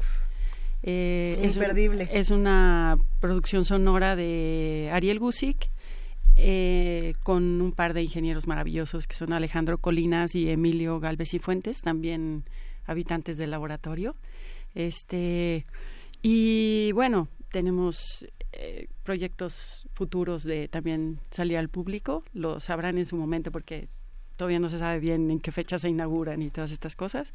Em, y bueno, dejamos estos discos para los que hacen comunidad con ustedes, con nosotros. Y eh, bueno, puedo dejarles un correo electrónico Por si estuvieran interesados en acercarse al laboratorio. Es mi correo personal, catalina con K, DF, como Distrito Federal, arroba hotmail.com. Y para los que estén interesados en conocer más materiales de justamente todo este gran trabajo de experimentación, de exploración y un trabajo muy amoroso, sin duda, en Radio UNAM, en el podcast de Radio UNAM pueden escuchar todos los trabajos que fueron realizados por Ariel Gusic exclusivamente para Radio UNAM y también pueden escuchar Gabinete de Curiosidades que tiene un apartado especial justamente para todos los trabajos de Ariel Gusic, desde el resonador, el espejo plasma, la Nereida y muchas otras cosas más que están por allá. Qué placer que nos hayan acompañado esta mañana. Muchas gracias. Gracias a ustedes. Gracias a ustedes. Gracias. Gracias. Qué gustazo. Pues les parece bien si cerramos. Hijo, a ver, ¿qué nos mandan para cerrar? Es que mira, saliendo un poco el papá de, las profundidades. De Chelly Lass estuvo ayer cinco horas esperando su, su, cita, no me acuerdo si en el Seguro Social en o el en el Entonces nos pide que por favor le dediquemos el beso.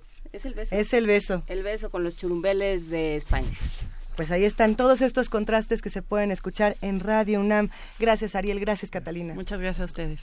Música.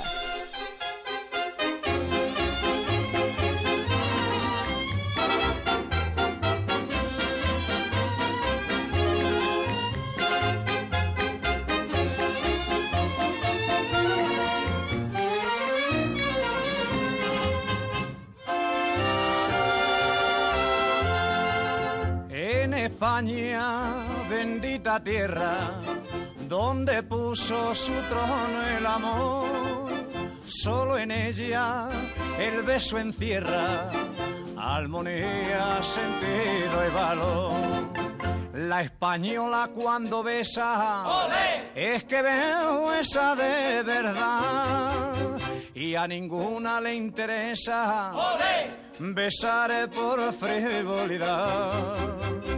El beso, el beso, el beso, el beso, en España lo lleva la hembra muy dentro del alma.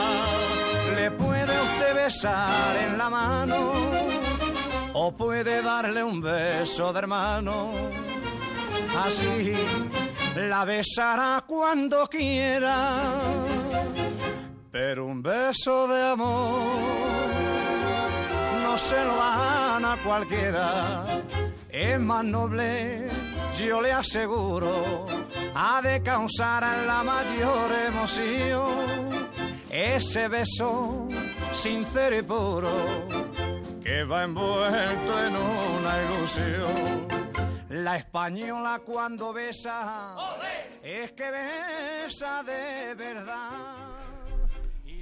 Y ya estamos, muchos saludos a Chelly Las y a su papá. Esperamos que todo haya fluido como debe de ser, que todo vaya bien a pesar de las cinco horas de espera. Y tenemos más regalos, Luisa. Tenemos más regalos. Sí, yo me siento como Fran Frongel porque me firmó Ariel. Claro. unos postales por acá. No les digo más. A ver, tenemos por aquí para regalar por teléfono cinco ejemplares de...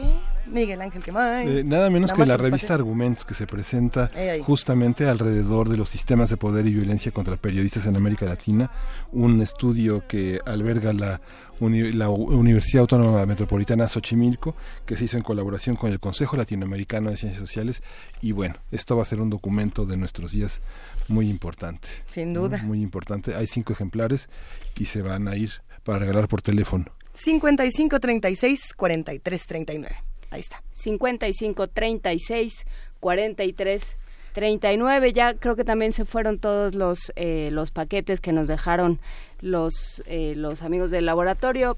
Pero bueno pues seguiremos conversando con ellos y habrá otras oportunidades para convivir y para llevarse cosas. Y nos vamos ya.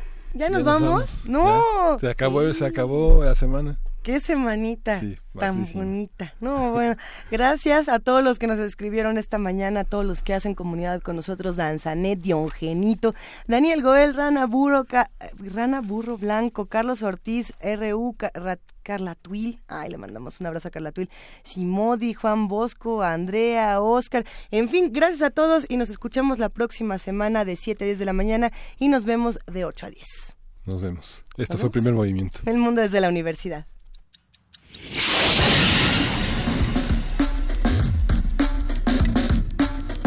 Radio UNAM presentó Primer Movimiento. El mundo desde la universidad.